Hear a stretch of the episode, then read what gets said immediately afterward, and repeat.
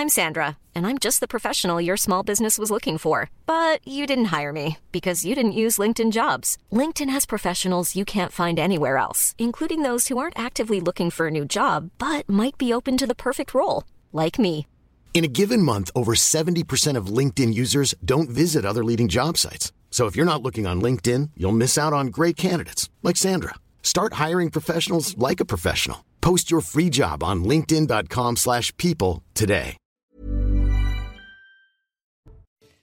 Bonsoir à tous et bonsoir à toutes. Bienvenue dans Punchline sur CNews. Euh, Aujourd'hui, le Rassemblement national à l'heure des rappels à l'ordre. Marine Le Pen et Jordan Bardella ont ce matin recadré leurs troupes à l'Assemblée nationale, quelques jours après l'incident avec Grégoire Fournas. On verra ce qu'ils ont dit exactement. On en parlera avec Gauthier Lebret du service politique de CNews. L'insécurité, toujours au plus haut niveau dans le quartier de la Guillotière à Lyon, où les habitants n'en peuvent plus de se faire agresser par les dealers ou les délinquants. On y reviendra tout à l'heure. Et puis, il y a aussi le ras-le-bol des équipes de SOS médecins après une énième agression d'un des leurs par une mère de famille.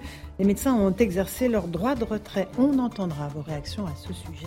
Nous sommes avec euh, donc Gauthier Lepet, journaliste politique à CNews. Bonsoir. Bonsoir. Laurence. Amine El Bailly, bonsoir. Vous êtes juriste, auteur de ce livre Je ne me tairai pas aux éditions Robert Laffont. Merci d'être avec nous ce soir.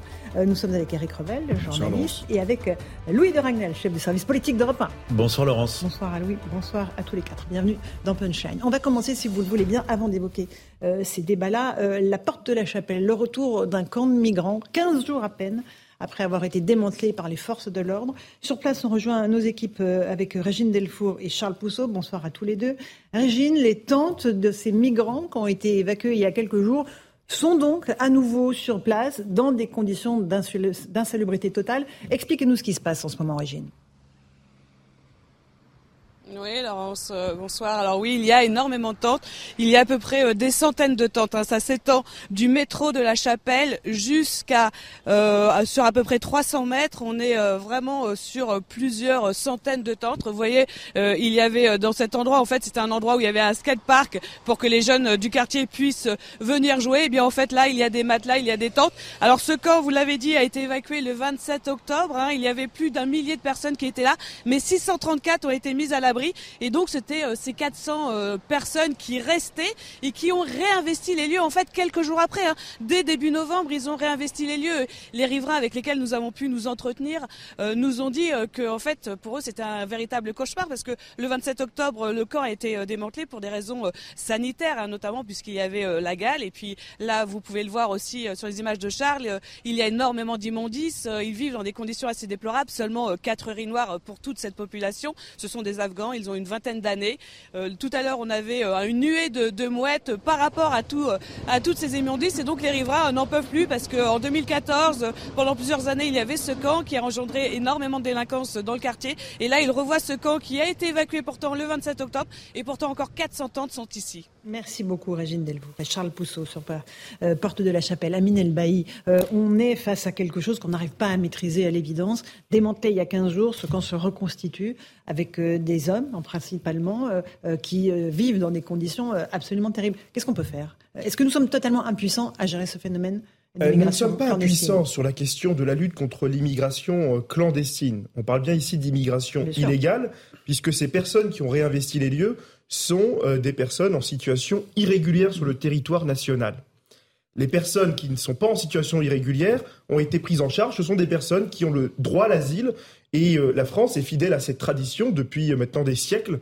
Et toutes celles et ceux qui ont droit à l'asile ont été prises en charge. Mais ces personnes qui ne sont pas éligibles à l'asile doivent pouvoir être expulsées. Le problème dans notre pays, c'est que nous avons que 1800 places dans les centres de rétention administratif. Sur les 1800 places, vous, vous en avez que 1300 qui sont opérationnelles. Cette semaine, en commission des lois, euh, un amendement qui a d'ailleurs été porté par euh, Éric Ciotti porte à 3000 le, le nombre de places en centre de rétention administratif. Ce ne sera pas suffisant, mais c'est ce qui va sans doute, et je l'espère, permettre d'avancer pour euh, expulser et mettre en œuvre les obligations de quitter le territoire Alors, français. euh, Aujourd'hui, selon l'Office français de l'immigration, euh, Louis Dragnel, ce sont les Afghans hein, qui sont les premiers à, de- à demander l'asile. C'est la première nationalité Oui, à demander absolument. l'asile. Ensuite, il y a les Bangladais, les Et- Turcs, Pakistanais, Soudanais, euh, voilà, dans le- dans l'ordre de l'Office français de l'immigration. Là, euh, on, on est face à des personnes qui ne peuvent pas prétendre au droit d'asile alors qu'elles sont afghanes? Euh, bah, Théoriquement, elles peuvent déposer une demande d'asile. Après, la question, c'est euh, une fois que les gens sont déboutés du droit d'asile, il y a 96% des déboutés qui ne repartent pas dans leur mmh. pays et ensuite se retrouvent dans une sorte de de no man's land administratif euh, où on ne sait pas très bien comment les, les prendre en compte. Il y a énormément de mineurs. Mmh euh, isolés, mineurs non accompagnés, parmi ces 400 Afghans. Donc ça, ça pose un, un double problème. Il n'y a pas de relation, j'imagine, avec les talibans euh, à Kaboul. Non, il n'y a pas de relation avec les, les talibans, mais il n'y a pas que des. Enfin, le. Donc à la limite, non, mais si le problème concernait uniquement des Afghans, à la limite, le. Là, en l'occurrence, c'est principalement Alors, des Afghans. Oui, mais euh, hier, on parlait de Marocains, avant-hier d'Algériens, avant-avant-hier de Tunisiens. Euh, on voit bien que le, le il y a une question d'abord et avant tout d'efficacité euh, de, des expulsions en France. On l'a vu avec la, la meurtrière aussi présumée euh, de Lola. Mais s'agissant du, du, camp de la Porte de la Chapelle, ce qui est euh, particulièrement frappant, c'est la 16e expulsion euh, de, du, du, camp depuis de, début 2022. Euh, enfin, je ne sais pas si vous vous rendez compte. Depuis le début Depuis le début de 2022, 16e expulsion. Et je me souviens justement le 27 octobre dernier, les autorités euh, mhm. politiques, administratives expliquaient, eh bien, euh, à cette occasion-là, euh, on fera les choses totalement différemment. C'est-à-dire que on va prendre en charge individuellement chacune de ces personnes mhm. pour étudier au cas par cas chaque mhm. dossier. Sauf que bah, le résultat des courses, c'est qu'aujourd'hui, on a 400 personnes dans la nature parce que il n'y a pas assez de place d'hébergement d'urgence. Et la question qu'on peut se poser aussi, c'est est-ce que ces personnes-là ont vocation à utiliser, mm. à parfois saturer les places d'hébergement d'urgence? Et donc c'est l'éternel recommencement. Chaque gouvernement a un peu sa manière de faire. Euh, sous le quinquennat de François Hollande, on les prenait, on les dispatchait un peu partout en mm-hmm. France, et ça permet, avec le secret espoir mm. que ça ne se voit moins, ça se voit moins, et qu'ils ne reviennent pas, sauf que souvent ils revenaient. Et euh, ce gouvernement-là a essayé plusieurs euh, options et manifestement aucune ne, marche. puisque en fait on en revient toujours au même point de départ, c'est la question des expulsions. On expulse personne ou quasiment mais personne. Là, en l'occurrence, on ne peut pas expulser. On est bien d'accord vers l'Afghanistan. On ne peut pas expulser, non Oui, oui, non, non. En plus, on a cette difficulté. Absolument. Mais après, attendez, euh, ça, ben il y a quand même les accords de Dublin. Il y a quand même les accords de Dublin. Et en théorie, en tout cas, c'est le système dans lequel on vit. Euh, le, le, les, les, demandeurs d'asile euh, qui foulent, par les pays dans lesquels ils sont. De, devraient, en tout cas, demander l'asile dans le pays, dans le européen, le premier dans lequel ils foulent, euh, ils mettent les pieds pour la première fois. Eric Revel. Bah, pas grand-chose à ajouter, sinon que euh, bon, la situation est quand même, oui, assez mm. inextricable. Bon, on veut bien croire que euh, des Afghans qui fuient le régime obscurantiste des talibans euh, peuvent être considérés comme des réfugiés politiques. Mais moi, ce qui m'interpelle le plus, c'est fort de cette expérience inextricable, vous l'avez dit. C'est comment est-ce qu'on remonte la filière, comment est-ce qu'on identifie euh, les, les, façons, les manières dont ils sont arrivés euh, en France pour que, au moins, même si on a du mal à traiter ces 400 cas-là, on soit certain que euh, demain, il n'y en a pas d'autres centaines qui arrivent, parce que de situations inextricables additionnées à des situations inextricables, il y a un problème majeur. Donc moi, c'est ce qui me perturbe le plus, c'est euh, comment sont-ils arrivés euh, Par quelle voie Comment se sont-ils retrouvés porte de la Chapelle avant que ce 16e camp soit reconstitué? C'est ça qu'on devrait mm. beaucoup travailler. Maintenant, le cas de ces 400 personnes, je ne vois pas comment il va être traité. Alors, objectivement, euh, s'ils ont été déboutés du droit d'asile, qui ne sont pas expulsables vers un pays qui les condamnerait mm. sans doute, enfin, le pays des droits de l'homme a toutes ses limites. Ben, voilà, c'est ce spectacle-là, les limites du pays des droits de l'homme. Gauthier Lebret. Oui, non, mais effectivement, 16e fois que le camp a été euh, démantelé. Alors, il faut dire qu'il y avait 1000 personnes dans le camp démantelé, 600 ont été relogés, il en mhm. restait 400 et ils sont allés effectivement reformer le camp exactement au même endroit sous le métro euh, aérien. Il faut dire aussi qu'il y a un autre camp à quelques mètres de là, principalement euh, des euh, Soudanais. Et je ne sais pas si vous avez vu ce communiqué de la préfecture un peu lunaire publié hier soir, qui, eh bien, qui prouve une nouvelle fois l'impuissance, qui avoue même son impuissance dans, dans ce communiqué. Donc effectivement, très compliqué. On peut faire un parallèle avec. quoi dans le communiqué Alors j'ai le communiqué, je vous le trouve dans 30 secondes. Mais on peut faire un parallèle par exemple avec le crack. C'était exactement pareil sur l'histoire du crack avec le jardin des etc.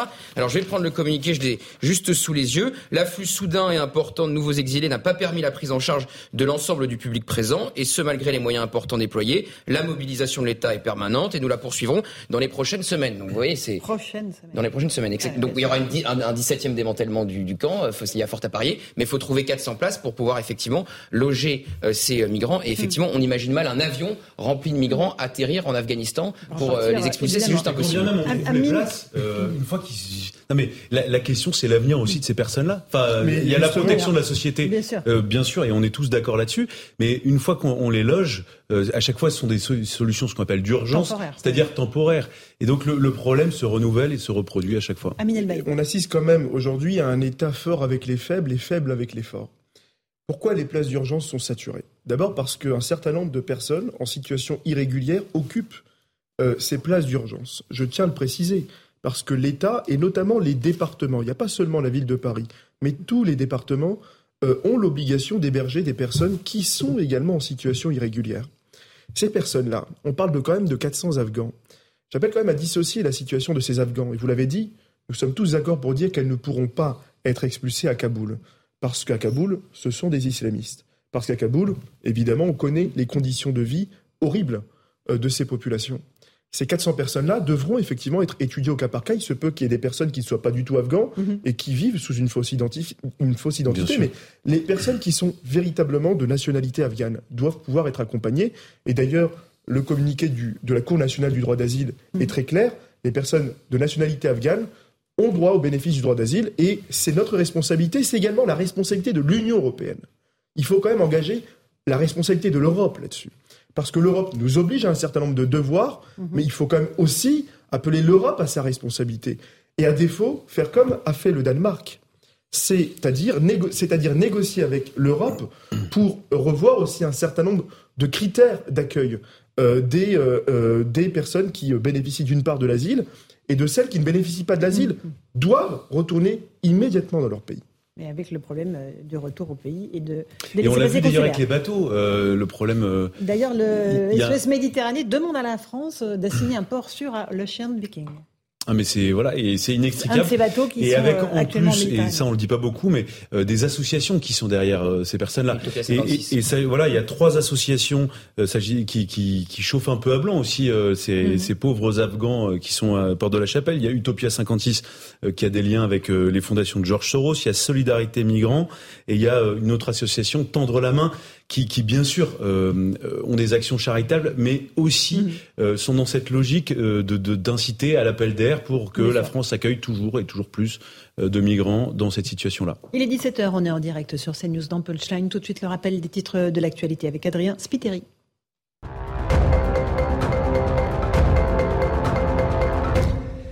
Les 50 plus gros pollueurs à l'Elysée, ils ont été reçus par Emmanuel Macron. Ces industriels sont ceux qui émettent le plus de gaz à effet de serre. Le président français a pris la parole. Il demande davantage d'efforts. Il veut les pousser à accélérer leur décarbonation dans les prochaines années. EDF vise une disponibilité de 42 réacteurs le 1er décembre, 46 au 1er janvier. Ces perspectives ont été revues à la baisse par rapport au dernier décompte. L'entreprise fait face actuellement à l'indisponibilité de la moitié de son parc nucléaire. Elle assure que tout est mis en œuvre pour éviter les pénuries d'électricité cet hiver. Le chantier de la bassine reprend à Sainte-Soline. Il avait été suspendu le 1er novembre dernier. Situé dans les Deux-Sèvres, il a été le théâtre de violents heurts avec les gendarmes y a une dizaine de jours. Certains opposants avaient réussi à forcer brièvement les grilles du chantier. Pour l'heure, il redémarre sans perturbation. Et puis l'Italie laisse débarquer 89 migrants d'un bateau humanitaire allemand. Le navire les avait secourus en Méditerranée. Il a accosté ce matin dans le port de Reggio de la Calabre dans le sud de l'Italie. Au large de Syracuse, l'Océan Viking reste lui interdit d'entrée. Le nouveau gouvernement de Giorgia Meloni veut plus de fermeté sur le plan migratoire. Merci Adrien Spiteri. Je précise que justement, SOS Méditerranée demande à la France euh, d'accueillir euh, le bateau dont vous venez de parler, l'Ocean Viking, avec euh, plus de 200 migrants rescapés bloqués à bord. Voilà pour ce dossier des, des bateaux de migrants. On va écouter Sébastien Chenu, ça va nous amener à parler du Rassemblement national. Il était mon invité ce matin, vice-président du RN, qui sur la question de l'immigration demande à ce qu'un référendum soit organisé afin de connaître la position des Français. Écoutez-le. Interrogeons les Français, faisons un référendum. Marine Le Pen l'a proposé plusieurs fois. On n'interroge pas les Français. Les Français n'en peuvent plus. Mais ça serait quoi la question qu'on leur poserait? Mais ce sera, ce serait un référendum sur un texte de loi, sur le projet de loi que nous nous portions, pour euh, qui peut venir, combien de temps, euh, à quelles conditions, qui doit repartir. Euh, c'est un projet de loi sur lequel on demanderait aux Français de se prononcer. Euh, Amine Elbaï, c'est envisageable un tel référendum ou pas? Euh, D'abord, le référendum, c'est finalement renvoyer une fois de plus le choix, la responsabilité sur d'autres personnes parce que nos politiques n'ont pas le courage de prendre des décisions. Euh, quand les Françaises et les Français élisent un représentant, c'est sur la base d'un programme et d'un Mm. projet. Euh, moi, je pense qu'aujourd'hui, euh, euh, c'est le rôle, notamment des partis de droite, de pouvoir euh, proposer un véritable projet dans lequel on refuse cette immigration incontrôlée, dans, dans lequel on appelle effectivement à la mise en œuvre effective de l'expulsion de tous les déboutés du droit d'asile et de tous ceux qui font l'objet d'une OQTF. Pourquoi un référendum? Pourquoi, une fois de plus, euh, une, une, une, une entreprise politique demander aux Françaises et aux Français une nouvelle fois ce qu'il faut faire? On sait ce qu'il faut faire. On connaît la vie des Françaises et des Français. Il n'y a pas besoin de référendum pour expulser. Et moi, je dis à Monsieur Chenu, et je dis d'ailleurs euh, à toutes celles et ceux qui sont euh, aujourd'hui membres du Rassemblement national, que euh, la recette, nous la connaissons, la recette, c'est de faire preuve de courage politique. Et c'est finalement pas seulement de, de, de brandir des slogans sur les Mmh. chaînes de télévision, mais c'est aussi de passer aux actes. Petit Lebret. Ah, mais la difficulté, c'est la question. D'ailleurs, vous lui avez posé la question ce matin. qu'on Sébastien Chenu. Il était euh, bien en difficulté pour vous répondre. Quelle est la question que veut poser le Rassemblement national dans ce référendum euh, euh, proposé aux Français? Pour ou contre l'immigration, effectivement, fin de l'immigration, immigration zéro. C'est toujours très compliqué les questions posées lors de ces référendums. Alors effectivement, c'était une des grandes promesses de la campagne Mhm. présidentielle de Marine Le Pen, mais effectivement, on a du mal à comprendre en quels termes euh, le Rassemblement national proposerait ce référendum aux Français. Oui, Dragnel. Surtout que, quand bien même il y aurait un référendum, je ne sais pas du tout euh, comment voteraient les Français, puisqu'on ne connaît pas la question. Euh, puis, ensuite, ils non, mais- répondent rarement à la question qui est posée. Oui, après, ça pour c'est le, vrai- le vieil adage de la On- cinquième. On Ça, le sait assez bien. Euh, mais ensuite, la, la vraie question, c'est en termes d'efficacité. Aujourd'hui, déjà, si on appliquait les lois existantes, il n'y a pas besoin de référendum, en théorie. c'est ce que dit voilà, non, mais si on appliquait les lois existantes, c'est-à-dire que toute personne expulsée est réellement expulsée, si, si vraiment euh, 100% des déboutés du droit d'asile retournent dans leur pays, déjà, je pense qu'il y aurait moins d'exaspération de la part des Français. Et ensuite, il y a la deux, il y a, un- il y a le deuxième volet. Donc ça, c'est pour la question du stock, ceux qui sont déjà présents et qui ne devraient pas être présents sur notre territoire. Ensuite, il y a la question du flux, c'est-à-dire euh, le- les arrivées, euh, les titres de séjour qui sont délivrés euh, chaque année. Et en plus, euh, la lutte contre l'immigration illégale, parce que euh, tout le monde parle de la lutte contre l'immigration euh, clandestine, mais sans vraiment la chiffrer. On a beaucoup de mal à la combattre. Et aujourd'hui, on voit bien le gouvernement essaye de se concentrer sur uniquement l'immigration chiffrée, les titres de séjour et tout ça. Et, et donc tout le monde se noie un peu dans les chiffres, mais, mais globalement, ce qui, ce qui exaspère les gens aussi, c'est ce flux avec donc 271 000 titres de séjour qui ont été délivrés en 2019. C'est la dernière année de référence hors Covid, et on estime à 150 000, à 200 000 l'arrivée de clandestins euh, chaque année. Donc ça fait euh, beaucoup, beaucoup de monde. Euh, Eric Revel. Bah, si on détaille la réponse que vous a fait Sébastien Chenu, c'est très éclairant, vous allez voir. Il vous dit euh, qui pourrait venir et combien de temps pourrait-il rester? Vous Oui. imaginez un référendum dont la question serait Qui euh, peut venir combien d'immigrés, qui parmi les immigrés peuvent, peuvent venir Et et combien vous estimez qu'ils peuvent rester de temps? Ça ne tient pas une seconde, euh, évidemment. Donc je rejoins évidemment ce que disait euh, M. Elbaï, c'est-à-dire Mm. que en réalité, euh, c'est du courage politique dont nous avons besoin.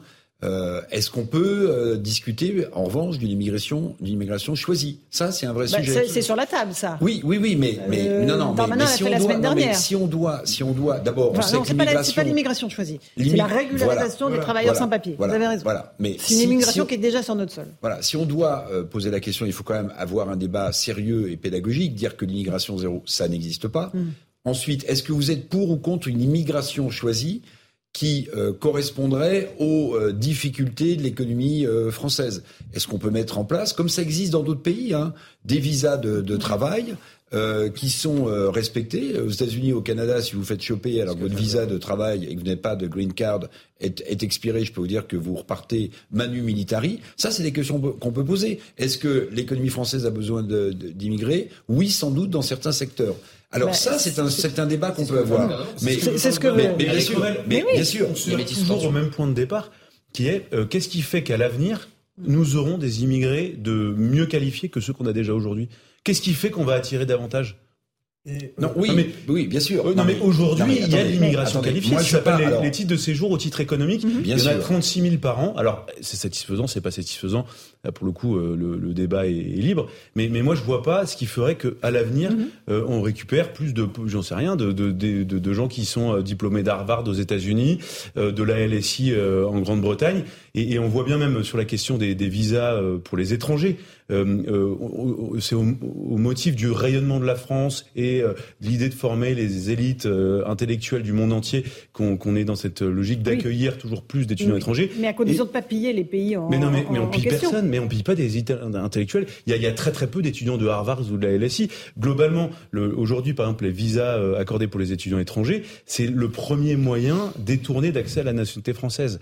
Et, et, donc on voit que tout est à voir quand même sur ce sujet. Moi, je la réponse d'Éric Revel, que je connais, sur, et sur, sur, euh, sur, sur l'idée qu'on va accueillir une, une immigration qui serait non qualifiée et qui ne correspondrait pas aux besoins de l'économie, moi je, je pense que les entreprises françaises, les groupes français qui font partie de secteurs en difficulté devraient pouvoir aider à la formation de la main-d'œuvre dont ils vont avoir besoin si on est d'accord pour une immigration qualifiée. Ça, je pense que c'est un vrai sujet. Parce qu'effectivement, des gens qui vont venir de pays sans formation, ils vont pas être opérationnels du jour au lendemain dans des secteurs en tension. Donc, la question de la formation, elle est centrale. Mais si des entreprises qui appartiennent à des secteurs ne trouvent pas sur place euh, une main-d'œuvre qualifiée, et qu'on a besoin d'avoir une, immigration qualifiée, alors pourquoi ne pas demander aux entreprises de mettre la main à la poche pour les former? Amine El Mailly, euh, une dernière réponse sur ce sujet. Peut-être une dernière réponse, c'est qu'aujourd'hui, euh, chaque année en France, vous avez 40 000 titres de séjour qui sont accordés pour des motifs économiques pour des étrangers qui viennent renforcer nos entreprises parce qu'on a une pénurie de main-d'œuvre, notamment dans les métiers de recherche, d'innovation, mais aussi dans l'hôtellerie, la restauration, dans certaines cuisines, euh, dans les restaurants parisiens. Mhm. On a aussi des étrangers, parfois même des sans-papiers. Et il faut effectivement changer les règles lorsqu'on a des, des euh, patrons qui sont pas honnêtes et qui exploitent des sans-papiers. Mais euh, la loi est, suffisamment armée là-dessus. pourquoi jeter à chaque fois le discrédit sur les patrons? Le, le projet de loi qu'entend porter M. Gérald Darmanin, euh, est un projet, un grand plan de régularisation des sans-papiers. Et euh, aujourd'hui, la classe politique ne s'en étonne pas. Elle ne s'en étonne pas. Il faut aujourd'hui s'opposer au grand projet euh, de régularisation des, des sans-papiers parce que ce qui va se passer, c'est que non seulement les métiers en tension ne le seront plus, mais vous allez surtout aggraver, je le dis, la situation économique dans notre pays. Il faut aujourd'hui comprendre pourquoi les métiers sont en tension avant de régulariser des étrangers pour remplacer mmh. le travail des Françaises et des Français. Les métiers sont en tension parce que euh, un certain nombre d'emplois ne payent plus. Mmh. Et il faut revoir aujourd'hui la question des salaires, mais aussi la question des charges qui, qui pèsent sur les petites et les moyennes entreprises, parce que ce sont les entrepreneurs qui donnent du travail. Et ces entrepreneurs n'en peuvent plus. Ils ne peuvent plus payer un certain nombre de salaires qui sont devenus trop chers depuis la crise Covid-19. Bon, allez, on, va avancer puisqu'on évoque euh, ce référendum, c'était le référendum proposé par le Rassemblement national. Gauthier Lebret, euh, vous savez que euh, ce matin, Marine Le Pen et Jordan Bardella ont fait une mise au point en réunion de groupe euh, pour dire à leurs euh, équipes, euh, notamment aux députés, fin de la récréation là? Exactement, ils en ont marre. très clairement, Jordan Bardella et Marine Le Pen. Alors il y a eu plusieurs épisodes, on va reprendre le fil. Effectivement, d'abord il y a l'épisode de Fournas qu'il retourne en Afrique. Plus besoin effectivement de vous expliquer ce que c'est. Mhm. Alors même si le Rassemblement national explique que ce n'est pas raciste puisqu'il visait le bateau et pas le député selon le RN, c'est très clairement une faute politique. Tout le monde le reconnaît en off au Rassemblement mhm. national. J'étais à l'Assemblée ce jour-là euh, rapidement dans le RN, on, dit, au RN, on disait que je ne sais pas ce qu'il lui a pris. Mhm. Donc là, c'est très clair, c'est une faute politique, même si effectivement, il n'avait pas été condamné pour ce qu'il a dit, mais pour le tumulte euh, qu'il a créé. Il devait être porte-parole euh, du Rassemblement national avec l'élection de Jordan Bardella. Il ne sera pas porte-parole. Il a démissionné du Conseil national alors qu'il avait été élu avant même que son élection mhm. était rendue publique avec eh bien le Congrès de samedi dernier pour pas entacher le Congrès et pour pas qu'on parle une nouvelle fois de, de, lui. Et puis il y a eu des tweets du Rassemblement national. Il y a Philippe Olivier, conseiller spécial de Marine Le Pen, qui a traité Manuel Bompard de clochard. Et euh, sur Twitter, on va voir voilà ce tweet. Mais qui est ce clochard? Alors on voit une photo de Manuel Bompard en dessous de ce tweet.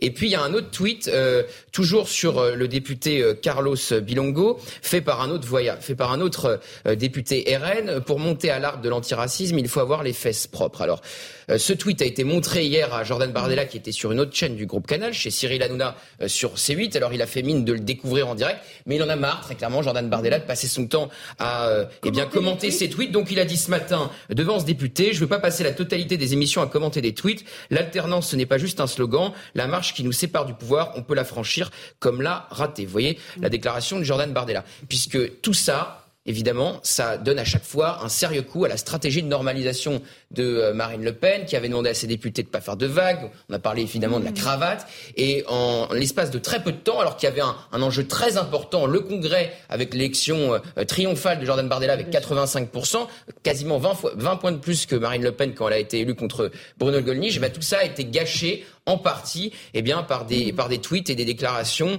euh, très limites venant de plusieurs cas du Rassemblement national. Je ne sais pas si j'ai le temps pour dire un mot sur les divisions aussi qui ont éclaté euh, au sein du RN depuis, avec euh, ce qu'on appelle euh, le RN du Nord. Alors pour toute personne qui suit le Rassemblement national comme journaliste, on savait très bien qu'il y avait des inimitiés très profondes entre Bruno Bill, député du Pas-de-Calais, Steve Riouat, maire d'Hénin-Beaumont, et Jordan Bardella. Pourquoi? Déjà parce que Steve Riouat avait traité de petit con Jordan Bardella il y a plusieurs années au sein du Rassemblement national lors de réunions. Donc Jordan Bardella, dès qu'il est arrivé au, au, pouvoir au RN, il les a chassés du bureau exécutif en leur proposant le bureau national qui est l'échelon en dessous. Et euh, du coup, Bruno Bild a notamment répondu Je ne veux pas d'un hochet. Dans l'entourage de Jordan Bardella, on avait l'habitude de dire aux journalistes pour s'amuser À votre avis, qu'est-ce que déteste le plus Bruno Bild Les journalistes ou moi-même, Jordan Bardella? Non.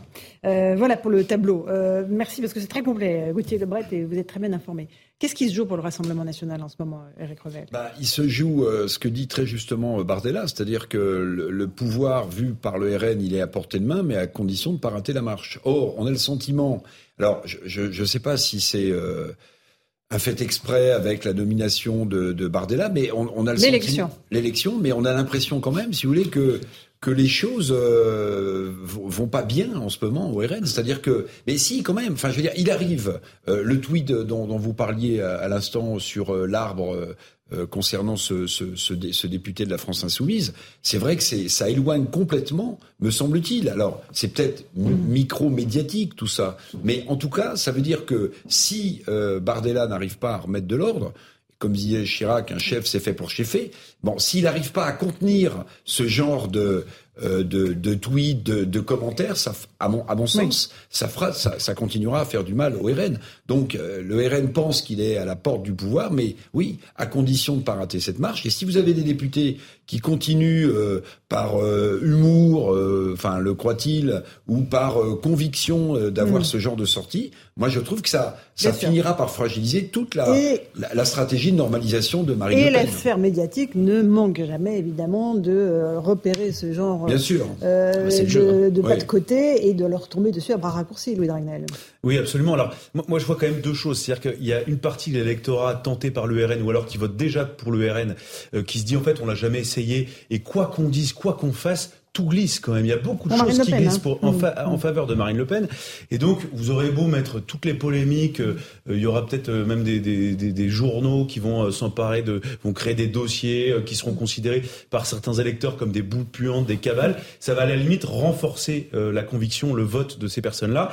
Et en même temps, pour Marine Le Pen, réussir à, à avoir au second tour de l'élection présidentielle 50% plus une voix euh, chez tous les électeurs, ça, ça nécessite euh, de, de, faire un, un, sans faute absolu. Mmh. Euh, elle ne moins que quelqu'un d'autre, elle ne peut, elle ne peut vraiment pas se permettre d'avoir des brebis galeuses mmh. euh, dans, dans son entourage, dans son équipe. Même si bon, il y, y, a toujours un débat quand même. Est-ce que le député a vraiment dit ça en, en parlant de, de, son homologue autre député LFI, ou est-ce qu'il parlait simplement du bateau? Mais toujours est-il que, en tout cas, dans la perception de beaucoup de gens, ça a fait du mal à Marine Le Pen. Donc voilà, il faut qu'elle fasse quand même, si elle veut accéder au pouvoir, il faut qu'elle ait un, sans faute absolu. Amine Elbaï, quel est votre regard sur la stratégie du Rassemblement national actuel? Moi, mon regard euh, est très euh, très clair sur la sur la situation qui touche actuellement le Rassemblement national. On sent déjà un, climat de tension, de forte tension au sein du Rassemblement national, y compris chez, chez les électeurs de, de Marine Le Pen. On l'a senti cette semaine sur les réseaux sociaux. Euh, beaucoup d'électeurs de Marine Le Pen se sont interrogés à la fois sur le comportement euh, du député Grégoire de Fournas, pas seulement sur ce qui a pu être dit et discuté à l'Assemblée nationale, mais euh, sur le fait que ce député s'est quand même levé dans l'hémicycle et a coupé la parole à un autre député, alors que toute la stratégie du Rassemblement national, c'était justement euh, de euh, montrer qu'ils étaient euh, bons élèves, qu'ils écoutaient, qu'ils respectaient la parole des autres parlementaires et qu'ils allaient faire des propositions. Et aujourd'hui, on assiste à un autre comportement, à une évolution et parfois même, je dirais, une radicalisation d'une partie des représentants RN. Je ne mets pas tout le monde dans le même panier. Je veux saluer d'ailleurs le comportement parfaitement respectable, euh, parfaitement respectable de, de Jean-Philippe Tanguy, de, de, de, Sébastien Chenu, qui, qui ont su recadrer d'ailleurs la position d'un certain nombre de, mmh. de, députés. Mais certains députés ont quand même un, un, comportement, je dirais même assez abject. Et il convient quand même au Rassemblement national, moi je donne de leçons à, à personne, mais de prendre les mesures adéquates et nécessaires. Quand un député dérape, quand un élu dérape, on prend des sanctions. Ils ont le pouvoir de prendre des sanctions, y compris à l'intérieur de leur parti il politique. Sanctionné, il n'a pas été nommé porte-parole, il n'était mmh. pas là au Congrès, mmh. ils l'ont sorti euh, du Conseil national. Il y a quand même des sanctions qui ont été prises. Hein. Et puis il y a des euh, ils grands. Ils l'ont pas annoncé cependant. Hein. Il y a des, il y a des cadres. Ils l'ont pas annoncé, c'est pas Ils l'ont pas annoncé, mais. Donc, mais euh... Et Gauthier Marine Le Pen était absente de l'hémicycle à ce moment-là. Absolument, elle était là au début hein. des euh, questions mmh. au gouvernement, mais au moment où ça a éclaté, elle n'était pas là. Alors certains disent au Rassemblement national, si elle avait été dans l'hémicycle, jamais il ne se serait permis de crier Vous cela. Le c'est possible. Je pense que quand elle est là, euh, vous savez, quand euh, le chat est parti, les souris dansent. Hein. Donc quand le chat est là, je pense que tout le monde, mmh. tout le monde se calme. Effectivement, quand il y a Marine Le Pen dans, dans l'hémicycle. Mais euh, il n'empêche qu'il y a eu quand même deux sondages réalisés euh, récemment. Il y a eu un premier sondage là qui est sorti dans, dans le JDD fait par l'IFOP ce dimanche. Si on rejouait les, les, les élections législatives, le RN continuerait de progresser. Alors ce sondage a été réalisé pendant la polémique. L'étude a commencé avant, c'est terminé après. Donc c'est compliqué à dire s'il y a eu un impact dans, dans l'opinion publique. Mais il y a des cadres du, du RN qui ne sont pas cachés. Je pense par exemple à David Rachlin, maire de Fréjus, qui a très clairement critiqué la sortie euh, du député euh, de Fournas. Euh, Jordan Bardella qui lui a dit c'était pas très fin, c'est le moins qu'on puisse dire. Donc on sent bien que le RN veut dire, écoutez, c'était pas une sortie raciste puisqu'il visait le bateau, tout en disant vraiment que le, que le député est allé trop loin. Sur quoi. la ligne du RN, Marine Le Pen, qui était chez nos concurrents euh, ce matin, a dit la ligne du RN, c'est la mienne, Louis Dragnel. Il n'y a pas, il y a pas de La débat ligne là-dessus. sociale. Non, mais- C'est la ligne sociale. Et elle, elle ne déviera pas de ça. Qu'est-ce qu'elle veut dire par là? Elle veut dire qu'elle assume tout. En fait, euh, tout ce qui sort du RN, euh, c'est moi. Euh, c'est moi qui porte tout ça. Et parce que, euh, en tant que chef euh, de ces 89 députés, elle veut surtout pas commencer à, à- à ce que l'idée s'installe selon laquelle elle pourrait euh, expulser, exclure euh, certains députés. Elle voit bien qu'elle a réussi quand même un, un, un pari euh, assez incroyable de mettre 89 députés à l'Assemblée nationale.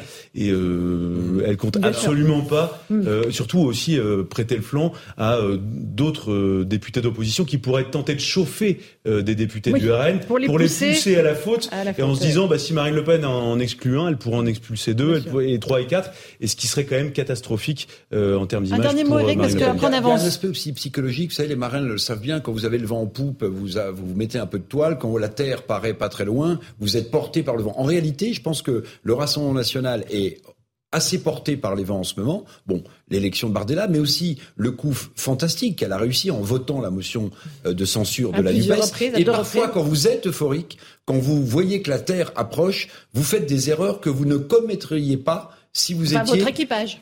Exactement, exactement. Alors, je- j'excuse pas du tout ce qui était dit, mais on peut se demander pourquoi de tels dérapages, de telles prises de risques politiques. Ben parce que peut-être le vent étant en poupe, le Rassemblement national D'accord. étant porté, l'euphorie euh, entraîne des dérapages qui n'auraient pas lieu si, au contraire, ils étaient sur, sur tenue. accrue, surtout de la part de la NUPES qui commençait à imploser, justement qui n'en pouvait Mm. plus de ces baisers de Judas du RN, et de la part d'Emmanuel Macron qui en avait ras-le-bol clairement de voir euh, le RN prendre toute la place. Donc ils, ils sont sautés sur la moindre occasion. On a vu Parce que, cette attendez, quand vous accédez, derrière, quand euh, vous accédez au compte rendu de séance, vous avez vraiment mot pour mot tout ce que tout disent ce les députés, mais il y a Bien des sûr, horreurs bien qui sont dites tous les jours, des insultes. Non mais, Alors, mais- et, et vraiment tout le temps, tout le temps. Et le, le pire c'est la nuit euh, parce que personne regarde et c'est pas en Oui, mais direct. c'est écrit quand même. Hein. Mais, mais c'est- mais écrit, mais c'est écrit quand même. Et, Et on a accès à ça mais euh, alors, sur- alors moi j'en ai reçu plusieurs. Je, je sais Oui, pas si c'est c'est. sur le site de l'Assemblée c'est sur- nationale. bien sûr. C'est sur le site. Et bien sûr. En temps réel. En temps réel, mais même Quasiment. vous avez l'entièreté des séances qui est diffusée, vous savez, sur le site de l'Assemblée nationale. D'ailleurs, Vous avez députés qui s'en servent d'ailleurs par paresse,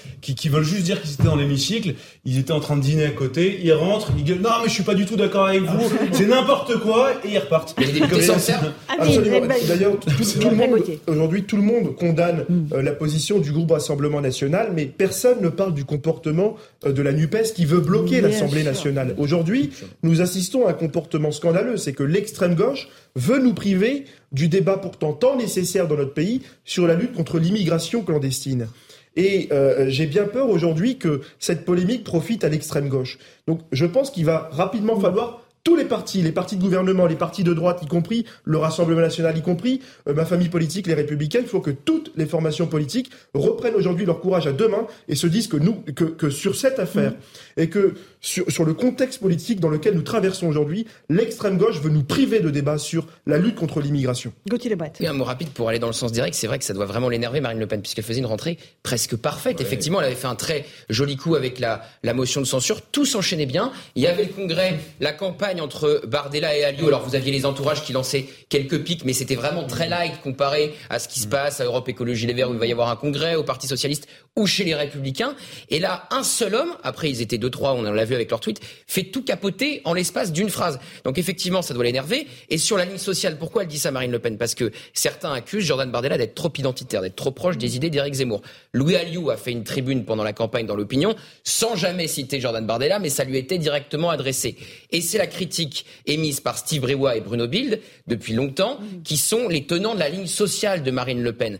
Et donc, euh, c'est eux qui ont créé son fief d'Hénin-Beaumont. C'est eux qui l'ont installé à Hénin-Beaumont. On se souvient, elle est députée aujourd'hui du Pas-de-Calais, notamment grâce à eux. Donc c'est pour ça qu'elle répond ça. Et puis alors, il faut savoir qu'elle a l'habitude d'aller commémorer le 11 novembre dans son fief. Donc là, elle va retrouver ses deux anciens amis avec qui il y a de la friture sur la ligne. Donc ça sera très intéressant à observer. C'était pas dans son agenda officiel jusqu'à il, y a- jusqu'à il y a peu. Et on m'a confirmé là à l'instant qu'effectivement, elle serait bien à Hénin-Beaumont vendredi pour le 11 novembre. Donc ça sera intéressant de voir les relations entre Bruno Bild, Steve Riouet et Marine Le Pen. Très intéressant de suivre la stratégie du Rassemblement national dans les jours et les semaines qui viennent. On fait une petite pause, on se retrouve dans un instant dans Punchline. On parlera insécurité, le quartier de la Guillotière à Lyon. Les habitants n'en peuvent plus à cause euh, des dealers, des délinquants qui sont toujours sur place malgré les interventions des forces de l'ordre. A tout de suite.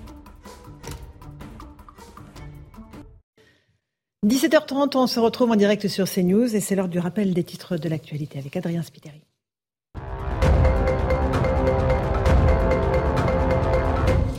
Un nouveau campement de migrants dans le quartier de La Chapelle. Il se trouve sous le métro aérien dans le 19e arrondissement de Paris. Il est principalement composé de réfugiés afghans, près de 400 au total. Le lieu avait pourtant été évacué le 27 octobre dernier. Emmanuel Macron annoncera demain la fin de l'opération Barkhane. Le président français prononcera un discours depuis Toulon. Lancée en 2014, elle avait pour objectif de lutter contre les groupes djihadistes au Sahel. Une annonce qui intervient près de trois mois après le retrait des troupes françaises au Mali. Et puis les Américains retrouvent le chemin des urnes. Deux ans après l'élection de Joe Biden, les bureaux de vote ont ouvert ce mardi pour les élections de mi-mandat. Elles doivent permettre de renouveler le Congrès et de nombreux postes de gouverneurs. Les républicains espèrent reprendre le contrôle de la Chambre et peut-être du Sénat. Voilà pour le rappel des titres de l'actualité. Nous sommes toujours avec Louis de Ragnel, chef du service politique d'Europe 1, avec Eric Revel, journaliste. Nous accueillons Emmanuel Ménard, député de l'Hérault. Bonsoir à vous, bienvenue. Nous sommes accueillons aussi François Pupponi, ancien député. Bonsoir. François, ravi de vous retrouver sur le plateau. On va euh, parler de l'insécurité, notamment à Lyon, dans le quartier de la Guillotière. Mais avant, j'aimerais qu'on s'intéresse à ce qui se passe avec euh, Madame Agnès Pannier-Runacher, la ministre de la Transition énergétique. Elle a dénoncé aujourd'hui à l'Assemblée nationale des allégations fausses et calomnieuses après la publication d'une enquête qui révélerait que ces enfants détiendraient des parts dans une société dont les fonds sont en partie domiciliés dans des paradis fiscaux. On va expliquer tout ça à nos téléspectateurs. On va d'abord écouter la ministre de la Transition euh, énergétique et puis ensuite Clémentine Autain de la France Insoumise. En 2016, mon père a souhaité préparer sa succession par une transmission directe à ses petits-enfants. Cette transmission a eu lieu par le biais d'une entreprise française soumise à la fiscalité française par acte notarié établi à Paris et dans le plein respect des dispositions applicables par la loi française. Il n'y a donc rien de dissimulé, rien de caché. Je précise que je ne bénéficie pas et ne bénéficierai jamais de ces fonds n'ayant aucun droit, présent ou futur, sur cette société. Ça veut dire qu'il y a là euh, quand même un défaut de transparence qui est gravissime. Ensuite, euh, il se trouve que euh, ce n'est pas dans n'importe quelle industrie que cette affaire se déroule, c'est une industrie pétrolière et qu'il y a de l'évasion fiscale, puisque c'est un paradis fiscal. Donc ça fait quand même beaucoup. Je dirais que l'addition est, est salée et que euh, nous avions un président de la République qui avait promis euh, une République exemplaire et que nous ne cessons pas d'avoir des ministres qui sont mis en cause pour des faits qui sont des faits euh, particulièrement graves et particulièrement signifiants sur ce qu'est la Macronie. Voilà pour ces réactions. Euh, Louis de Ragnel, c'est une affaire importante ou pas du tout?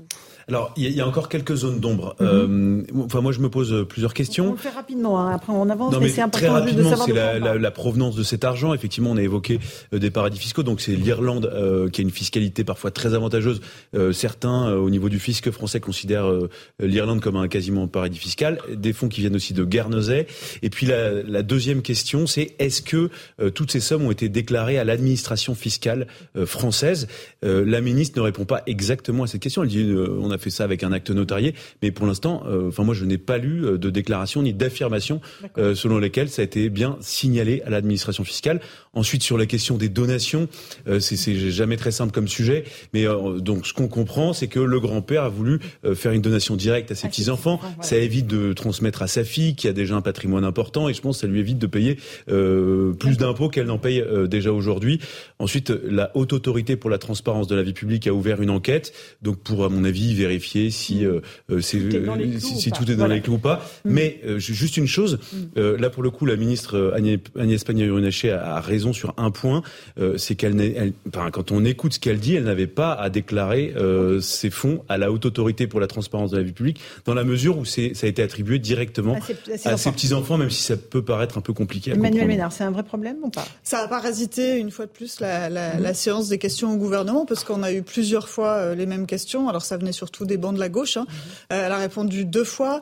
Euh, ensuite c'est Elisabeth Borne, la première ministre, qui a répondu en disant bon, que ça commençait à bien faire et qu'on n'était pas dans un tribunal ici. Moi, je n'ai pas les éléments pour savoir si effectivement c'est problématique ou pas problématique.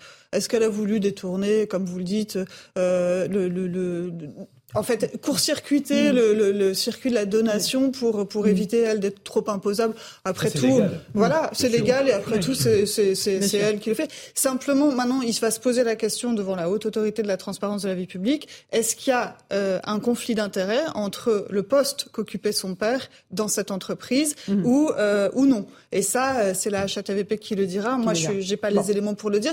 Toujours est-il, c'est encore une mauvaise séquence pour le gouvernement parce que une fois de plus, ça vient un petit peu entacher. euh, Justement, cette République exemplaire dont parlait Clémentine Autain, je suis pas du tout de la même sensibilité que Clémentine Autain, un- mais c'est vrai que c'est un peu facile. C'est un leurre peut-être. Cette moi, je crois que République par rapport à exemplaire. à la autorité à la- et aux déclarations du patrimoine de la ministre, il n'y a pas de risque.